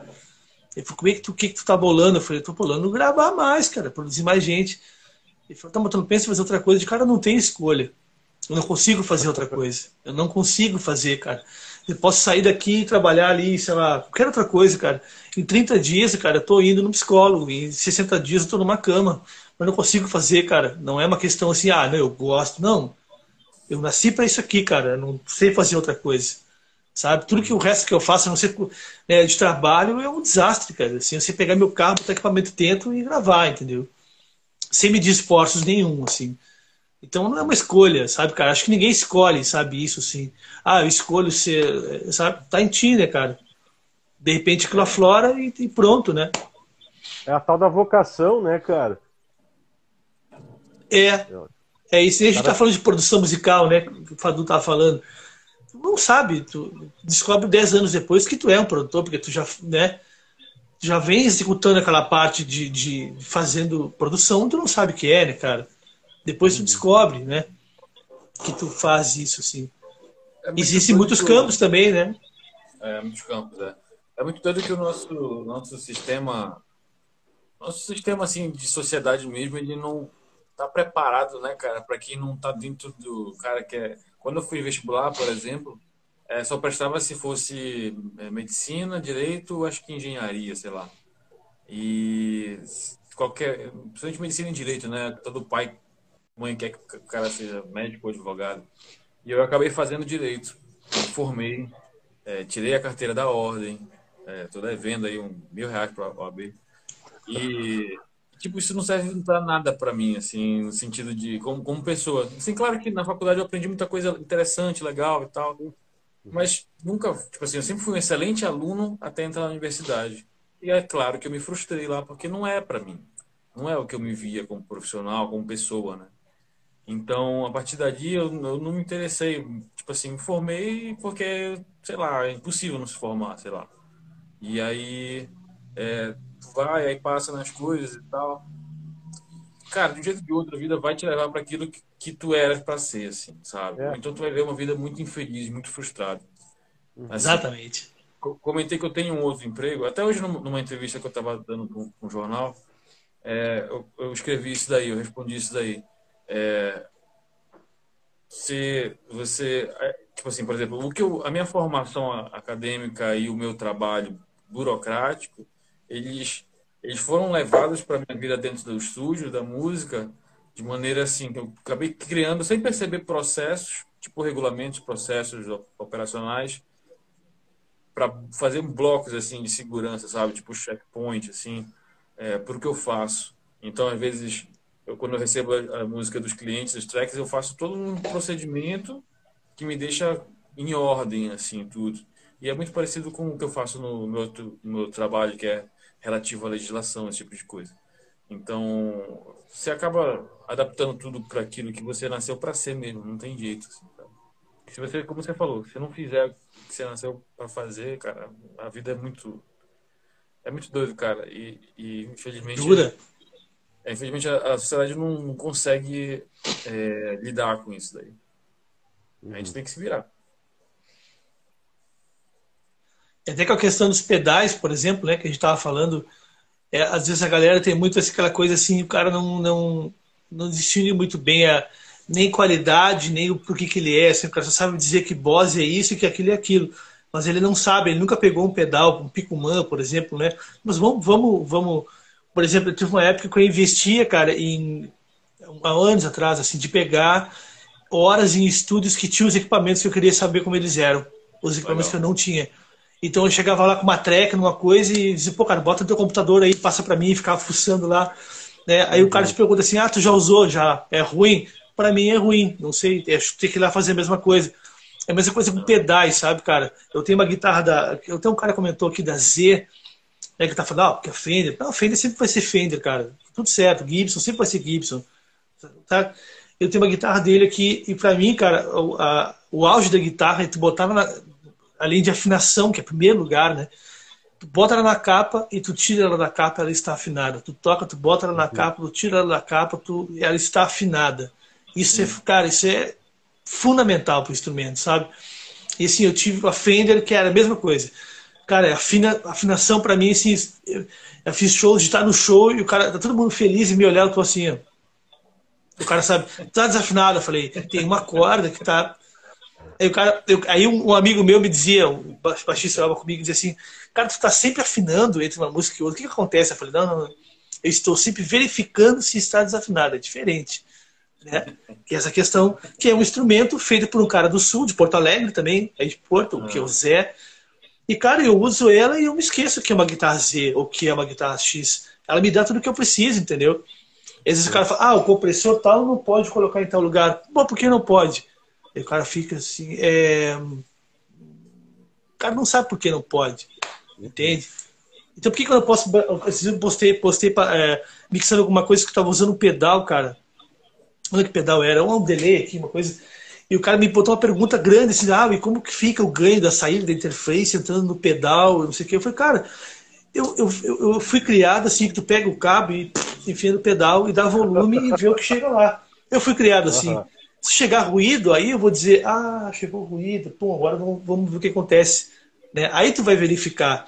Né? Por exemplo, aqui eu tenho que gravar, às vezes, guitarra, por exemplo. Né? Então, aqui eu tenho uma saída, um corredor lateral, o meu carro está ali no pátio aqui. Então o que, que eu faço? Eu levo os cabos até lá o carro, levo os cabos de guitarra, levo tudo para lá, microfone, extensão, tudo lá, boto o cubo de guitarra dentro do porta-malas no carro, fecho o carro, entro aqui para a sala, fecho toda a sala e gravo. Eu, um dia eu postei um vídeo, o cara falou, é porque o carro, o isolamento do carro, interessa, cara. Eu boto aqui no meu monitor, abro um acorde e vem uma sonzeira da válvula, assim, ah, eu não ouço nada.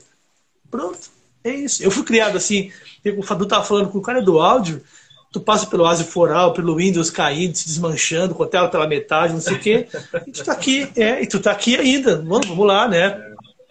A gente tem equipamento, a gente tem não sei o quê, e é isso. O Fadu colocou alguma coisa do cara do tênis, né? O Fadu botou um vídeo ah, com a camisa e tal, o cara botou, pô, camisa nova, não sei o quê. E aí o Fadu fez uma história dizendo, pô, é, pô, o cara com tênis de 300 reais, cara, quando tu falou, eu vi a história, quando eu vi aquilo, eu falei, pô, 300 reais, pô, eu comprar um rolo de cabo, uns plug e tal, isso aqui. É a primeira coisa, cara, que vem na tua cabeça. Não é o tênis, não é isso que me veio na minha. É muito doido, cara. É isso, mas é, cara, se tu testou e deu certo, cara, testou a parada, deu certo, velho, funcionou, as alternativas estão aí. Nem tudo vai ser isso estado aí. da arte, né, cara? Tu vai ter a. Pô, não precisa nem discutir mais isso hoje em dia, né, cara? Se deu certo, é. deu certo, velho. É, Qual é a largura do fader? Não sei, velho. Empurrando ele, ordem... só vindo. É isso aí. Ordem de pedais no board também, né? Essa é uma pergunta que é feita um milhão de vezes no mundo todo, todo dia, né, cara? Ordem dos pedais. Cara, testa, cara, testa, testa, testa tudo bota o afinador por último, bota o auá no meio, faz se ficar bom, cara. Se tu gostar, é o que interessa, cara. É, é que nem essa parada de falar de é, pedal bom e pedal ruim. Cara, pedal é. ruim pra mim é pedal que não tá funcionando, velho. É, exatamente. Se ele é tá ruidão. Cara, se, ele, se ele tá ligando, velho, se ele tá ligando, tá processando o som, ele pode não servir para ti, mas para alguém vai servir, para algum trecho, alguma, sei lá, alguma uma linha que fique mais ao fundo, que às vezes, às vezes eu acho interessante algumas coisas mais mais toscas, assim, mais low-fi, assim, no, naquelas camadas inferiores da gravação e tal, né? Sempre dá um charme, né? Sim, sim. Ah, vai do gosto de quem tá usando, né, cara? Não, não tem é. essa putaria toda, cara. Eu tinha um Oliver, um drive da Oliver, podraço, cara, podraço. E ele nem funcionava, peguei com um amigo meu, comecei a usar, cara, e ele voltou à vida. Eu usei ele por uns cinco anos. Cara, era, era incrível o som daquele. Eu, um amigo meu dizia que isso é um lixo. Eu dizia, olha o som desse cara. E depois eu botei o Skinob nele e vendi ele, cara. Uhum. E até hoje eu me lamento por ter vendido aquele Oliver. Porque, cara, o som é incrível, incrível. É um pedal velho, cara. Tu olha para ele e tu fala, ah, mas esse pedal é bom. Não sei, cara. Eu liguei aqui tá vindo sonzeira. Então, uhum. é isso aí. Era um laranja. É. Preto e laranja. É, é, uma, preto, laranja, é, preto, é, é, porque certamente um o dele, Tá. É, esse meu amigo que teve, achava um lixo, dele era um, tava, tava um lixo, assim, funcionando mal, né? Aquela coisa. E o meu tava. Quando eu ligava, ele fazia assim. Eu deixava ele ligado ali e um dia ele voltou à vida. Pronto. Né? Eu não sei se vocês acompanham a Silvia Messi, né? Que é aquela engenheira de áudio incrível, famosa e tal. E uma das ondas dela é brincar com essa coisa da eletrônica, assim. E, por exemplo, tipo assim, ela, por exemplo, ela pega um picles, assim, pega um tomate, um, sei lá, ah, qualquer. Uhum. É, e aí ela usa aquilo, o som passar por lá e ele sai assim, como você falou, né? Todo destruído e tal. E essa é a liga de fazer o, o, próprio som, né? De criar um som que não existe, é o som só daquela gravação lá. Isso é muito doido. Então, às vezes, o pessoal fica nessa, pô, como você falou, esse pedal presta, tal pedal não presta. Essa discussão existe desde antes de eu, de eu pegar numa guitarra. Eu lembro é. que você jogava no CUT, é. sei lá onde. Ah, Guitar Corner, no Guitar Corner lá, porra, moleque, tinha o outro, o Green, não sei o quê. Aí, porra, moleque, era uma discussão sem fim de, de bobagem, sabe? Porque uhum. o que interessa é tocar, cara. Pega a guitarra, liga, testa, é. toca. Isso aí. Tem, não tem. Isso aí. É que nem o papo do simulador, né, cara? A galera fica nessa assim, ah. bah, não, porque o simulador, cara, eu vou te dizer, eu tenho um simulador aqui, eu uso para gravar? Não, mas eu uso para estudar. Às vezes, uhum. eu, pô, o Fadu sabe, a gente mora, eu não moro, eu moro em casa, né? Mas tipo, a gente passa o dia inteiro com a pequena e de noite é o horário que tu tem assim para dar. Eu não posso ligar um valvulado aqui uhum. e botar ele para fritar aqui dentro, né? Então eu boto meu fone, gravo a guitarra em linha, de dia o microfone ele, faço um riando, depois sigo o baile, né? Ah, mas é que nem. É, mas, por exemplo, quando eu estava sem amplificador, cara, eu pegava um drive da Boss, eu tenho aqui, ligo ele, ligo passando pelo pedal, entrando na mesa, entrando na interface.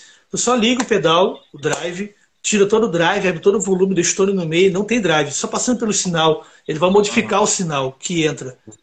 O sinal já vai chegar muito, muito diferente do que ele é. Pegar o cabo e enfiar na placa. Vai chegar mais, parece que mais pronto, né? Só passando pelo sinal do pedal. Só isso. E a galera fica assim, ah, mas não sei o que, ah, mas não sei o que. Cara, eu não sei. Eu só enfiei o cabo ali e coloquei lá. E funcionou. O que, é melhor? É com? Sim, eu gosto com. Saca? Essa parte, por exemplo, eu não gosto, eu, eu, eu não gosto de fuzz, eu não gosto do som do fuzz. No meu ouvido eu não gosto. E, e, é um pedal maravilhoso, eu sei, mas no meu gosto musical eu não gosto.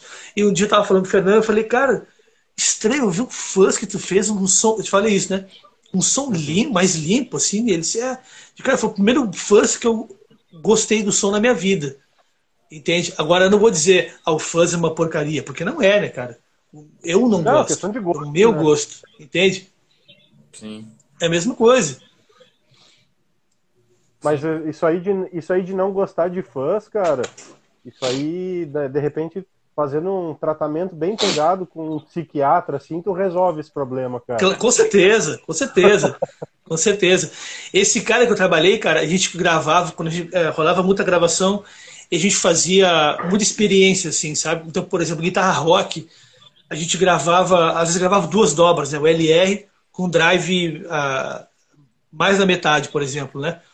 Eu gosto de muito acorde. E esse cara que eu trabalhei gostava de não era só o power chord, tinha acorde no meio, nona, tinha umas coisas assim. Eu comecei a experimentar, gravar mais duas dobras, mas com menos drive. Sim. Diminuir o drive e gravar mais duas dobras, né? E eu comecei a ouvir essa, essa, esse som mais, ainda com o mesmo push, mas eu conseguia ouvir os harmônicos das cordas quando eu fazia assim. Então eu comecei a fazer em algumas ocasiões dessa forma. Né? E que, aí, fica a coisa assim, ah, mas como é que tu soube disso? Não, eu não soube, eu só fui fuçando, fazendo, cara. Né? Rola muito assim, a galera quer saber assim, ah, qual é a fórmula de tal coisa. E o cara fica muito bravo quando o cara diz assim, depende. E o cara diz, pô, pô porque é assim, né? Dá pra pegar o fuzz e diminuir o meu gosto, né? Diminuir o drive dele e sentindo, cara, aqui gravei um pedacinho, gravei um pedacinho. Quando eu vou timbrando, eu faço, vou timbrando com dobra sempre, né? faço uma dobra com um trechinho. Ah, beleza, não diminui um pouquinho, deleta, faz de novo aí. Achou o ponto, deleta tudo, valendo. Mas, cara, não tem, não tem. Bah, bicho, vocês sabem disso. Uh, mas assim, não tem fórmula, cara. Tu não consegue não. botar isso aí numa fórmula para tirar o timbre e tal, coisas assim. Porque, cara, as variáveis são infinitas, cara. desde a mão do músico, a guitarra que o cara tá usando, o captador, corda, o cabo, os pedais, o amplificador, a mesa, a interface, cara, é uma infinidade de coisas, cara. E mesmo que seja um set igual ao outro, dois sets totalmente iguais, começa a somar tolerância de componente eletrônico e diferença de capacitância de cabo e não sei, cara, isso isso é gigante, cara, essa diferença é gigante, tu não consegue fazer uma fórmula, bota um bot tal, um pico-mão, os cabos tal, e no, no ampli tal, e vai sair o mesmo som, velho, não vai. Até a rede não. elétrica, cara, o Brasil que é uma bosta, interfere em tudo, cara. Com certeza. É, cara, uma... e, e faz muito da, da mão do cara, né? Da, da, da, do, da relação sinal-ruído também, né? Um cara que tem a mão, que o cara a, a, chupa o som do instrumento, né, cara? Aquele ruído fica uma coisa assim lá no fundo, sabe, cara? É. Fica lá no fundo. Eu comprei, mesmo quando eu comprei a minha. A minha eu, assim, o guitarrista, toquei rock muitos anos, né, cara? Tu tem a mão que é um, um tijolo, né, cara? Pega a guitarra, terra, mano, na guitarra. E quando eu comprei minha semiacústica na loja, eu arranquei a ponte da guitarra na loja. Caiu a ponte da guitarra, cara. E o cara ficou Caralho. me olhando assim, com o que disse. O que aconteceu, cara? Vai eu falei, não sei, vai cara. Ter que comprar. Agora vai ter que comprar. Eu, leve, eu, leve, eu comprei e eu levei dois anos, cara, pra aprender a tocar guitarra. Aqui não, pô, pô, bicho, aqui, ó, pô, né? Tranquilo, não, não é aquilo. Mas, por exemplo, pega para gravar. Eu gravei uma galera daqui, o cara chegou, olha a experiência do cara. O cara chegou, uma com uma guitarra de 30 pila que ele comprou de um cara, e outro com uma guitarra um pouquinho melhor, mas com uma pedaleira. E o cara tava com, com drive. O cara gravou no drive, gravou a parte dele, o outro chegou, plugou na pedaleira, gravou e me disse: Por que, que tá tão diferente o som da minha guitarra para dele? Eu falei, cara, ele gravou num deluxe valvulado com o drive da Boss plugado na guitarra e deu. Foi isso. Tu tá usando a pedaleira digital, digital tá indo. Tipo assim, tipo um, um, um, Saca, cara? Aí tu vai, ah, mas o que é essa pedaleira? A Boss? Cara, tudo bem, eu entendo. Mas o som da guitarra dele, aqui você tá falando de som, tu me perguntou de respondendo. O som dele é muito maior que o teu. Tem muito mais dinâmica na válvula, né? Tem tudo isso, né, cara? Então, assim, nesse sentido de guitarra, para mim, o, o, analógico é 10 milhões de vezes superior em dinâmica, em timbre. Né? Tu toca diferente. Né? O simulador tu toca, mas quando tu pluga no, no, no amplificador, tu toca diferente. Né? O Fadu toca guitarra também, sabe? Tu toca diferente quando tu toca no amplificador. Né? É não é só assim o som. E, e, não é. Outro falante é... do teu lado ali, ó não é nem tanto na, às vezes nem tanto na audição, cara. Às vezes tu sente na mão, cara, a diferença, né? É. Sente que a resposta porque tu tá tocando é diferente, sabe? É, não é nem porque tu, a, o teu ardido tá na, tá na tua mão, né? Não tá mais no, no, no drive mais, né? Tá aqui, né? Hum. Tu abre a paleta, ele, ele arde, né, cara? Então tu vai dosando isso, né? Essas, essas sensações. Tu pode ver que a galera que faz vídeo, é, youtuber, assim, ou até no Instagram que faz vídeo tocando guitarra, 90% é simulador. E o cara tá sempre descendo o cacete na guitarra e os timbres não mudam. É sempre o mesmo timbre o tempo inteiro. É Magrinho, agudo e o mesmo som. É né? No valvular, se tu faz isso aqui, ele, ah, ele rasga tudo na hora. Né? É isso mesmo. Exatamente isso, cara. Esses amps que também tem um processamento digital, tipo Line 6, essas, essas porra aí. É exatamente isso que você falou. Pode até não ter nem efeito rolando mas tem algum processamento na entrada lá, cara, que quando eu chegava em estúdio para ensaiar que, que era assim, eu cheguei a começar a levar o, eu tinha um Voxzinho pequeno de 15, 15 watts, né, um Night Train, eu acho. E, e, chegava a levar e botava lá em cima. Aí o, o dono do estúdio, que é até amigo, ele, eu percebia que ele ficava um pouco indignado de dispensar o, o cabeçote dele lá. Aí eu falava assim, pô, cara, isso, isso, é, uma, isso é uma merda, né? E, pô, cara, não é assim e tal. Mas é, realmente, cara, é, eu não sei, eu acho que eu importei esse lance também de guitarrista, de gostar de, de pedal, de analógico e tal, de valvulado, para a vida no estúdio também. Porque tudo que você falou, eu concordo totalmente, assim, né? Você tá tocando com um valvulado, ligado direto no, no amp, com a guitarra ligado direto, então o som tá na sua mão, é você, a madeira e a corda, sabe? Tem um Só isso. pedal, um pedal analógico e tal, sem entrar assim, em detalhe de true bypass ou não, mas o som tá na sua mão ali, assim. Então tudo que eu tinha de drive, é, mesmo, mesmo usando fuzz, é, sempre era tanto na mão, era no volume aqui, né? A gente sobe, baixa o volume, aumenta o ganho e tal. Então é muito assim, se eu quero guitarra encorpe, eu encho a mão. Se ela é mais suave e tal. Mas, mas isso aí, cara, quem toca sabe. Quem tá de conversa, quem tá chutando, quem gostaria, não sei. Teve uma vez, eu estava num, num curso, num lugar e tinha gente, várias pessoas de vários lugares do país. E um cara chegou, eles estavam discutindo sobre o Manley, né? O compressor Manley, sei lá. E, e aí entrou numa conversa que eu tenho fobia dessa conversa, que é muito conversa de grupo de WhatsApp de áudio, né? Os caras começam a discutir qual é o melhor plugin que simula aquele compressor ah. clássico. Aí, cara, aí o cara disse: Olha, eu nunca usei um Manley de verdade, mas eu li que o o plugin tal faz isso, o plugin tal faz isso tal, não sei o que, diferença é essa daí. Aí tu tá, a gente está discutindo por quê, né? Por que então? Se, se ninguém aqui nunca usou. se ninguém nunca ah, pegou meu... numa lei de verdade, qual é o sentido de, dessa discussão? Não existe é, razão, é. então. Usa qualquer um, é. lá. E tem os proibidos, né? A situação proibida, né? Que, por exemplo, aqui assim, eu não tenho muito equipamento, tem algumas coisas. Né? Por exemplo, eu peguei o trabalho do cara e passei é, a mesa, o LR da mesa, saída da mesa, né? Então eu passei boom e caixa, canal 1, canal 2 do comp, vai para a mesa, equalizo, printo. Espero toda a música printando a caixa de bumbo. Depois veio os tons, depois veio os overs, printando um por um, no disco inteiro do cara. Quando o cara viu fazendo isso, o dono do disco, ele disse assim, cara, tu tá louco, cara, fazendo isso, trabalheira vai dar isso daí, cara.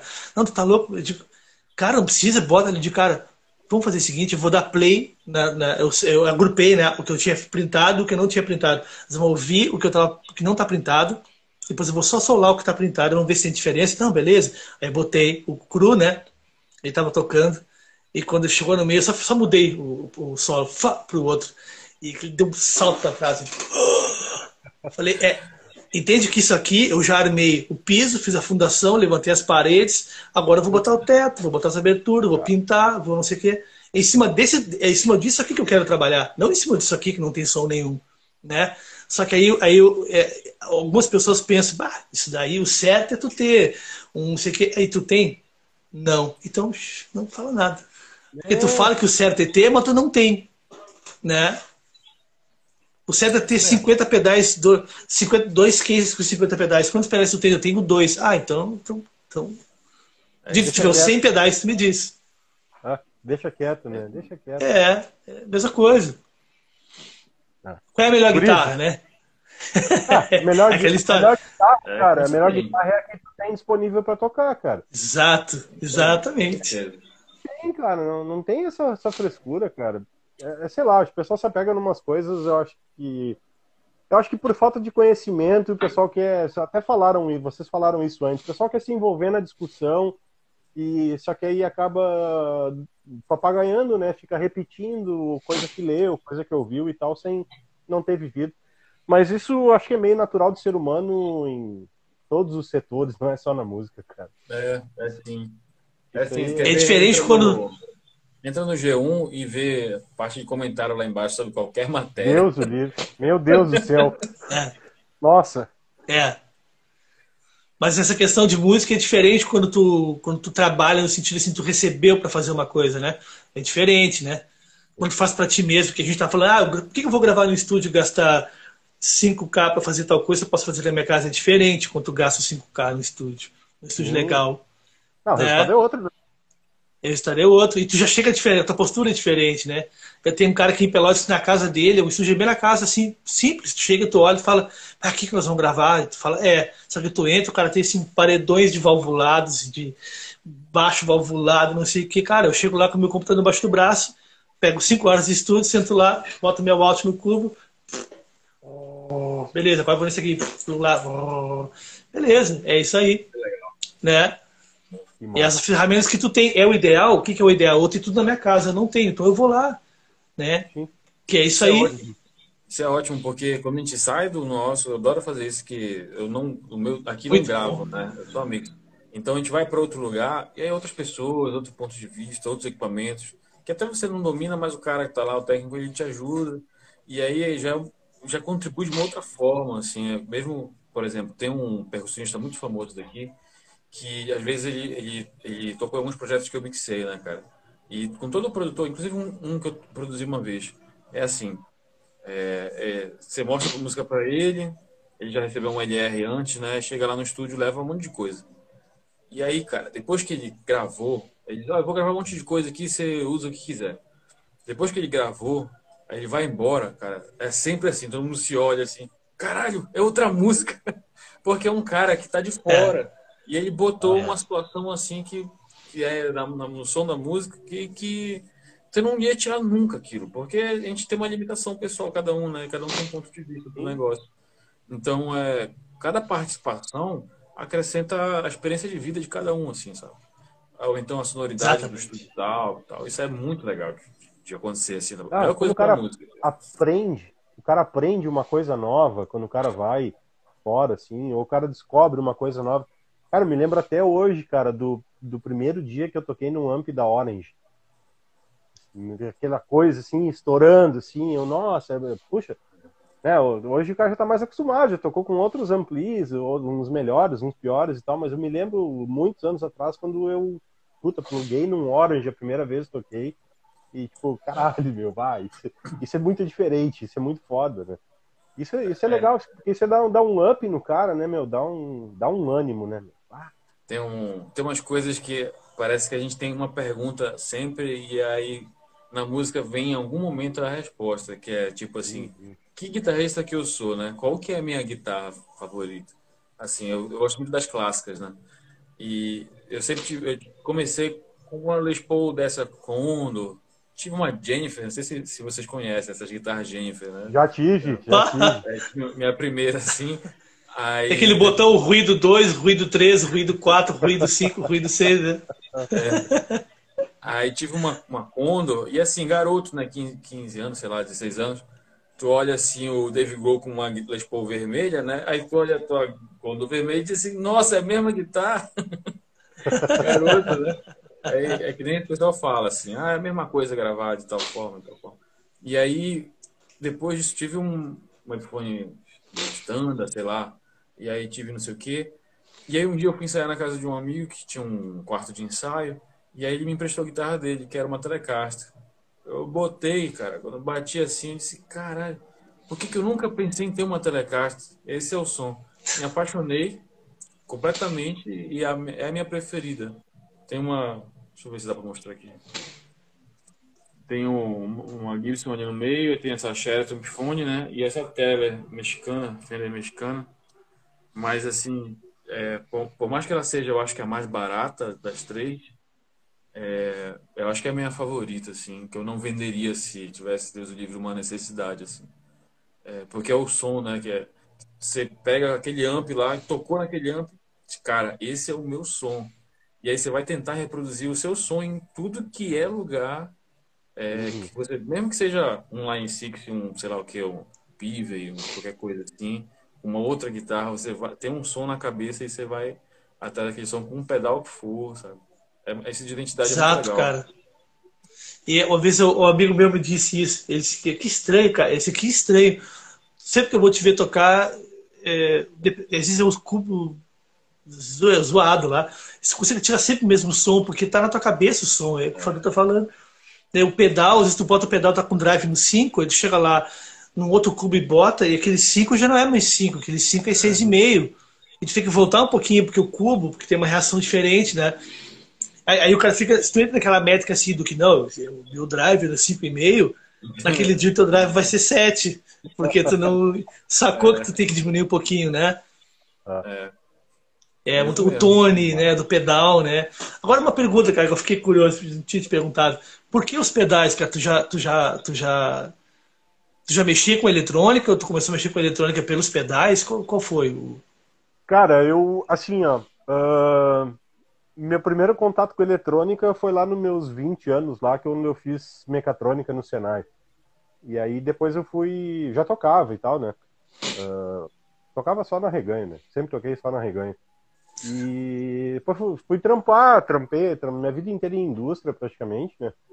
E fazem sete anos, cara, que eu trabalho numa indústria eletrônica aqui em Cachoeirinha, na região metropolitana, né? Eu faço parte de gestão da qualidade e tal, né? E só que eu sempre fui fanático por pedais, cara. Pedal, eu acho pedal o troço mais legal do mundo, cara. Tipo, pô, uma caixinha que tu pluga a guitarra e tu pisa em cima para ligar e desligar, não, não atrapalha as tuas mãos. Né? Cara, aquilo é fantástico, cara. Doido, é a né? invenção da, da humanidade. E, tipo, pra mim, até uma, uma coisa assim, uh, posso até tomar umas pedradas por isso, mas assim, cara, eu, eu caguei pra guitarra e caguei pro amplificador, cara. Pra mim, o que interessa é aquilo que tá no meio. Eu tô tocando aquilo ali que tá no, no meu pé ali. Né? Não é a guitarra, não é o ampli, cara. Que eu, eu tô interagindo com os pedais ali, cara. E foi, tipo, foi meio natural, assim, cara. Eu, eu tentei montar, sei lá, uns seis anos atrás, eu acho, comprei um kit de um Big Muff e, bah, vou montar um Big Muff pra mim, né? Porra, nunca funcionou, cara. Eu, até hoje eu, eu, eu, acho que eu dei pra alguém aquilo, tipo assim, eu não sei se, se a placa que eu comprei do cara lá, a plaquinha corroída, tinha algum problema, ou se eu comprei algum componente errado, sei lá o que, que eu fiz lá. Mas aí eu no final de 2019, cara, e tipo, aí já tava caindo de maduro, sabe? Puta, cara, eu tô eu já tenho alguns circuitinhos aqui em protoboard, coisa assim. Cara, vou pegar uma grana, vou investir nisso aí, vou transformar numa empresa e vamos dar. E aí quando virou o ano, aí comecei a, a comprar, né, placa de protótipo e case para montar os pedais e tal. E aí veio a pandemia, né, cara? Aí eu, bom, cara, agora eu já tô fudido, agora eu já tô com um monte de coisa vindo em importação aí. Foda-se, vou ter que tocar essa barca.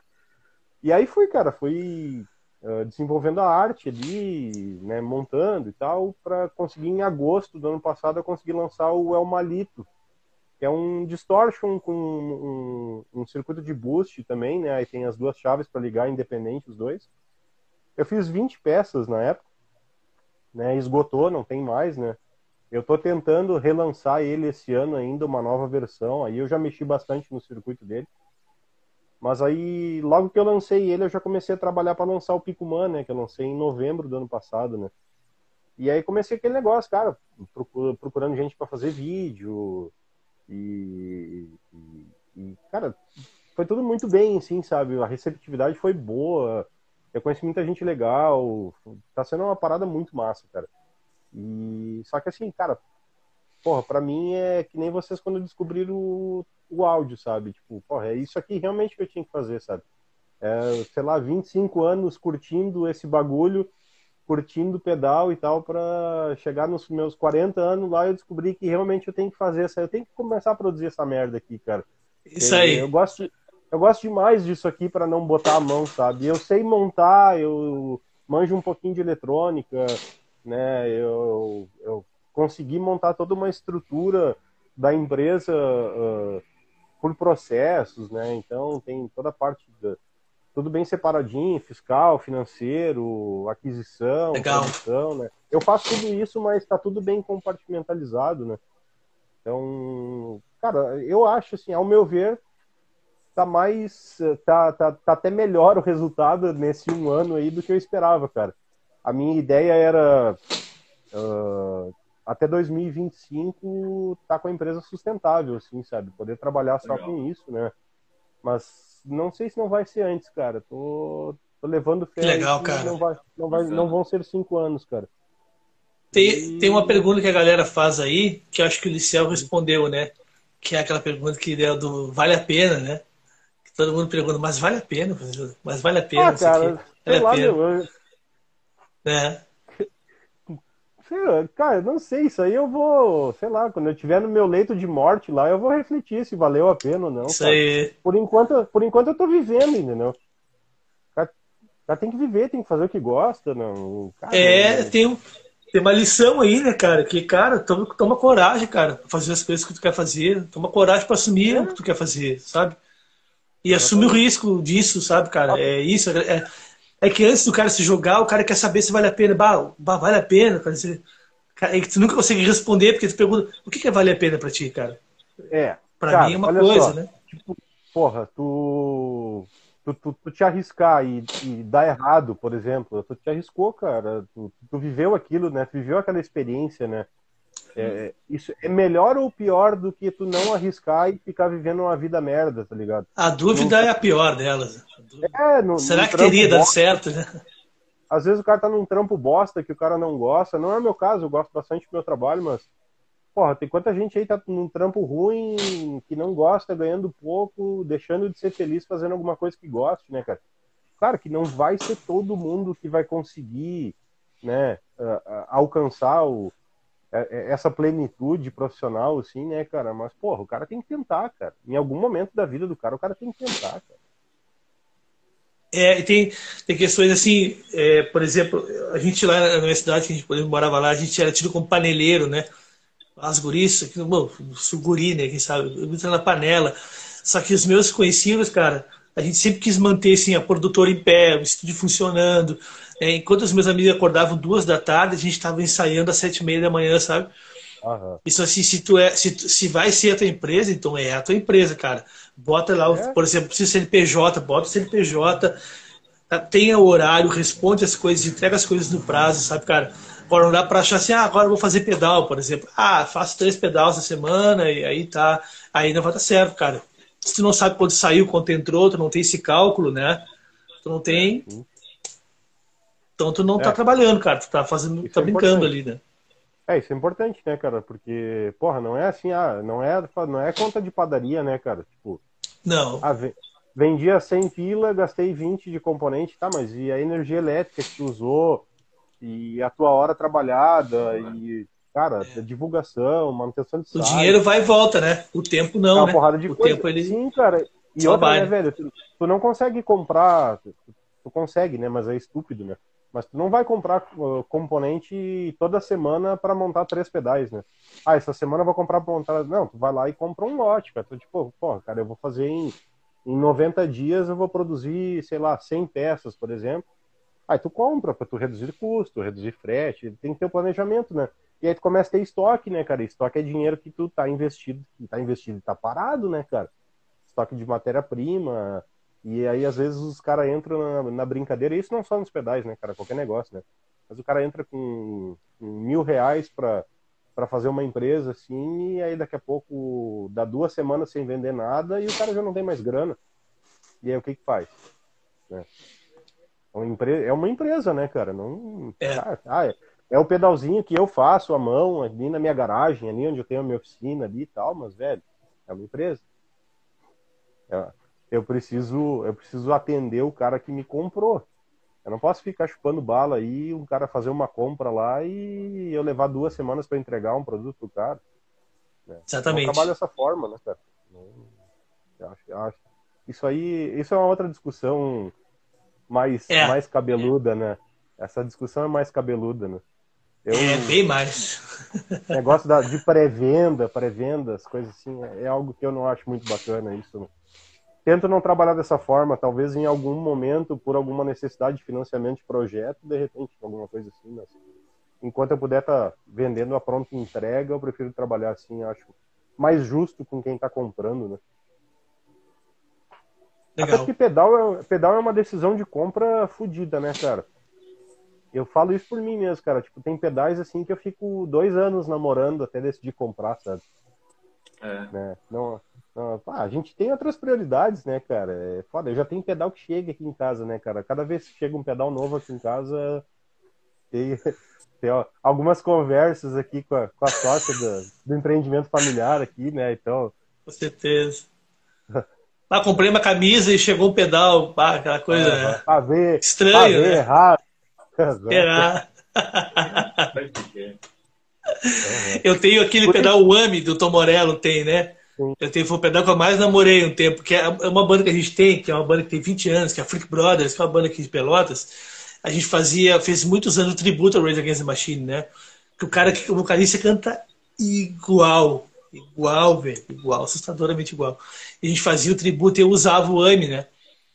E aí sempre nos shows rolava um pouco desse, não, mas tu tá usando o AMI, usava o afinador, é, o afinador e já, já o, o drive, o AUA e o AMI no meio, né? Para tu ter a cadeia, né?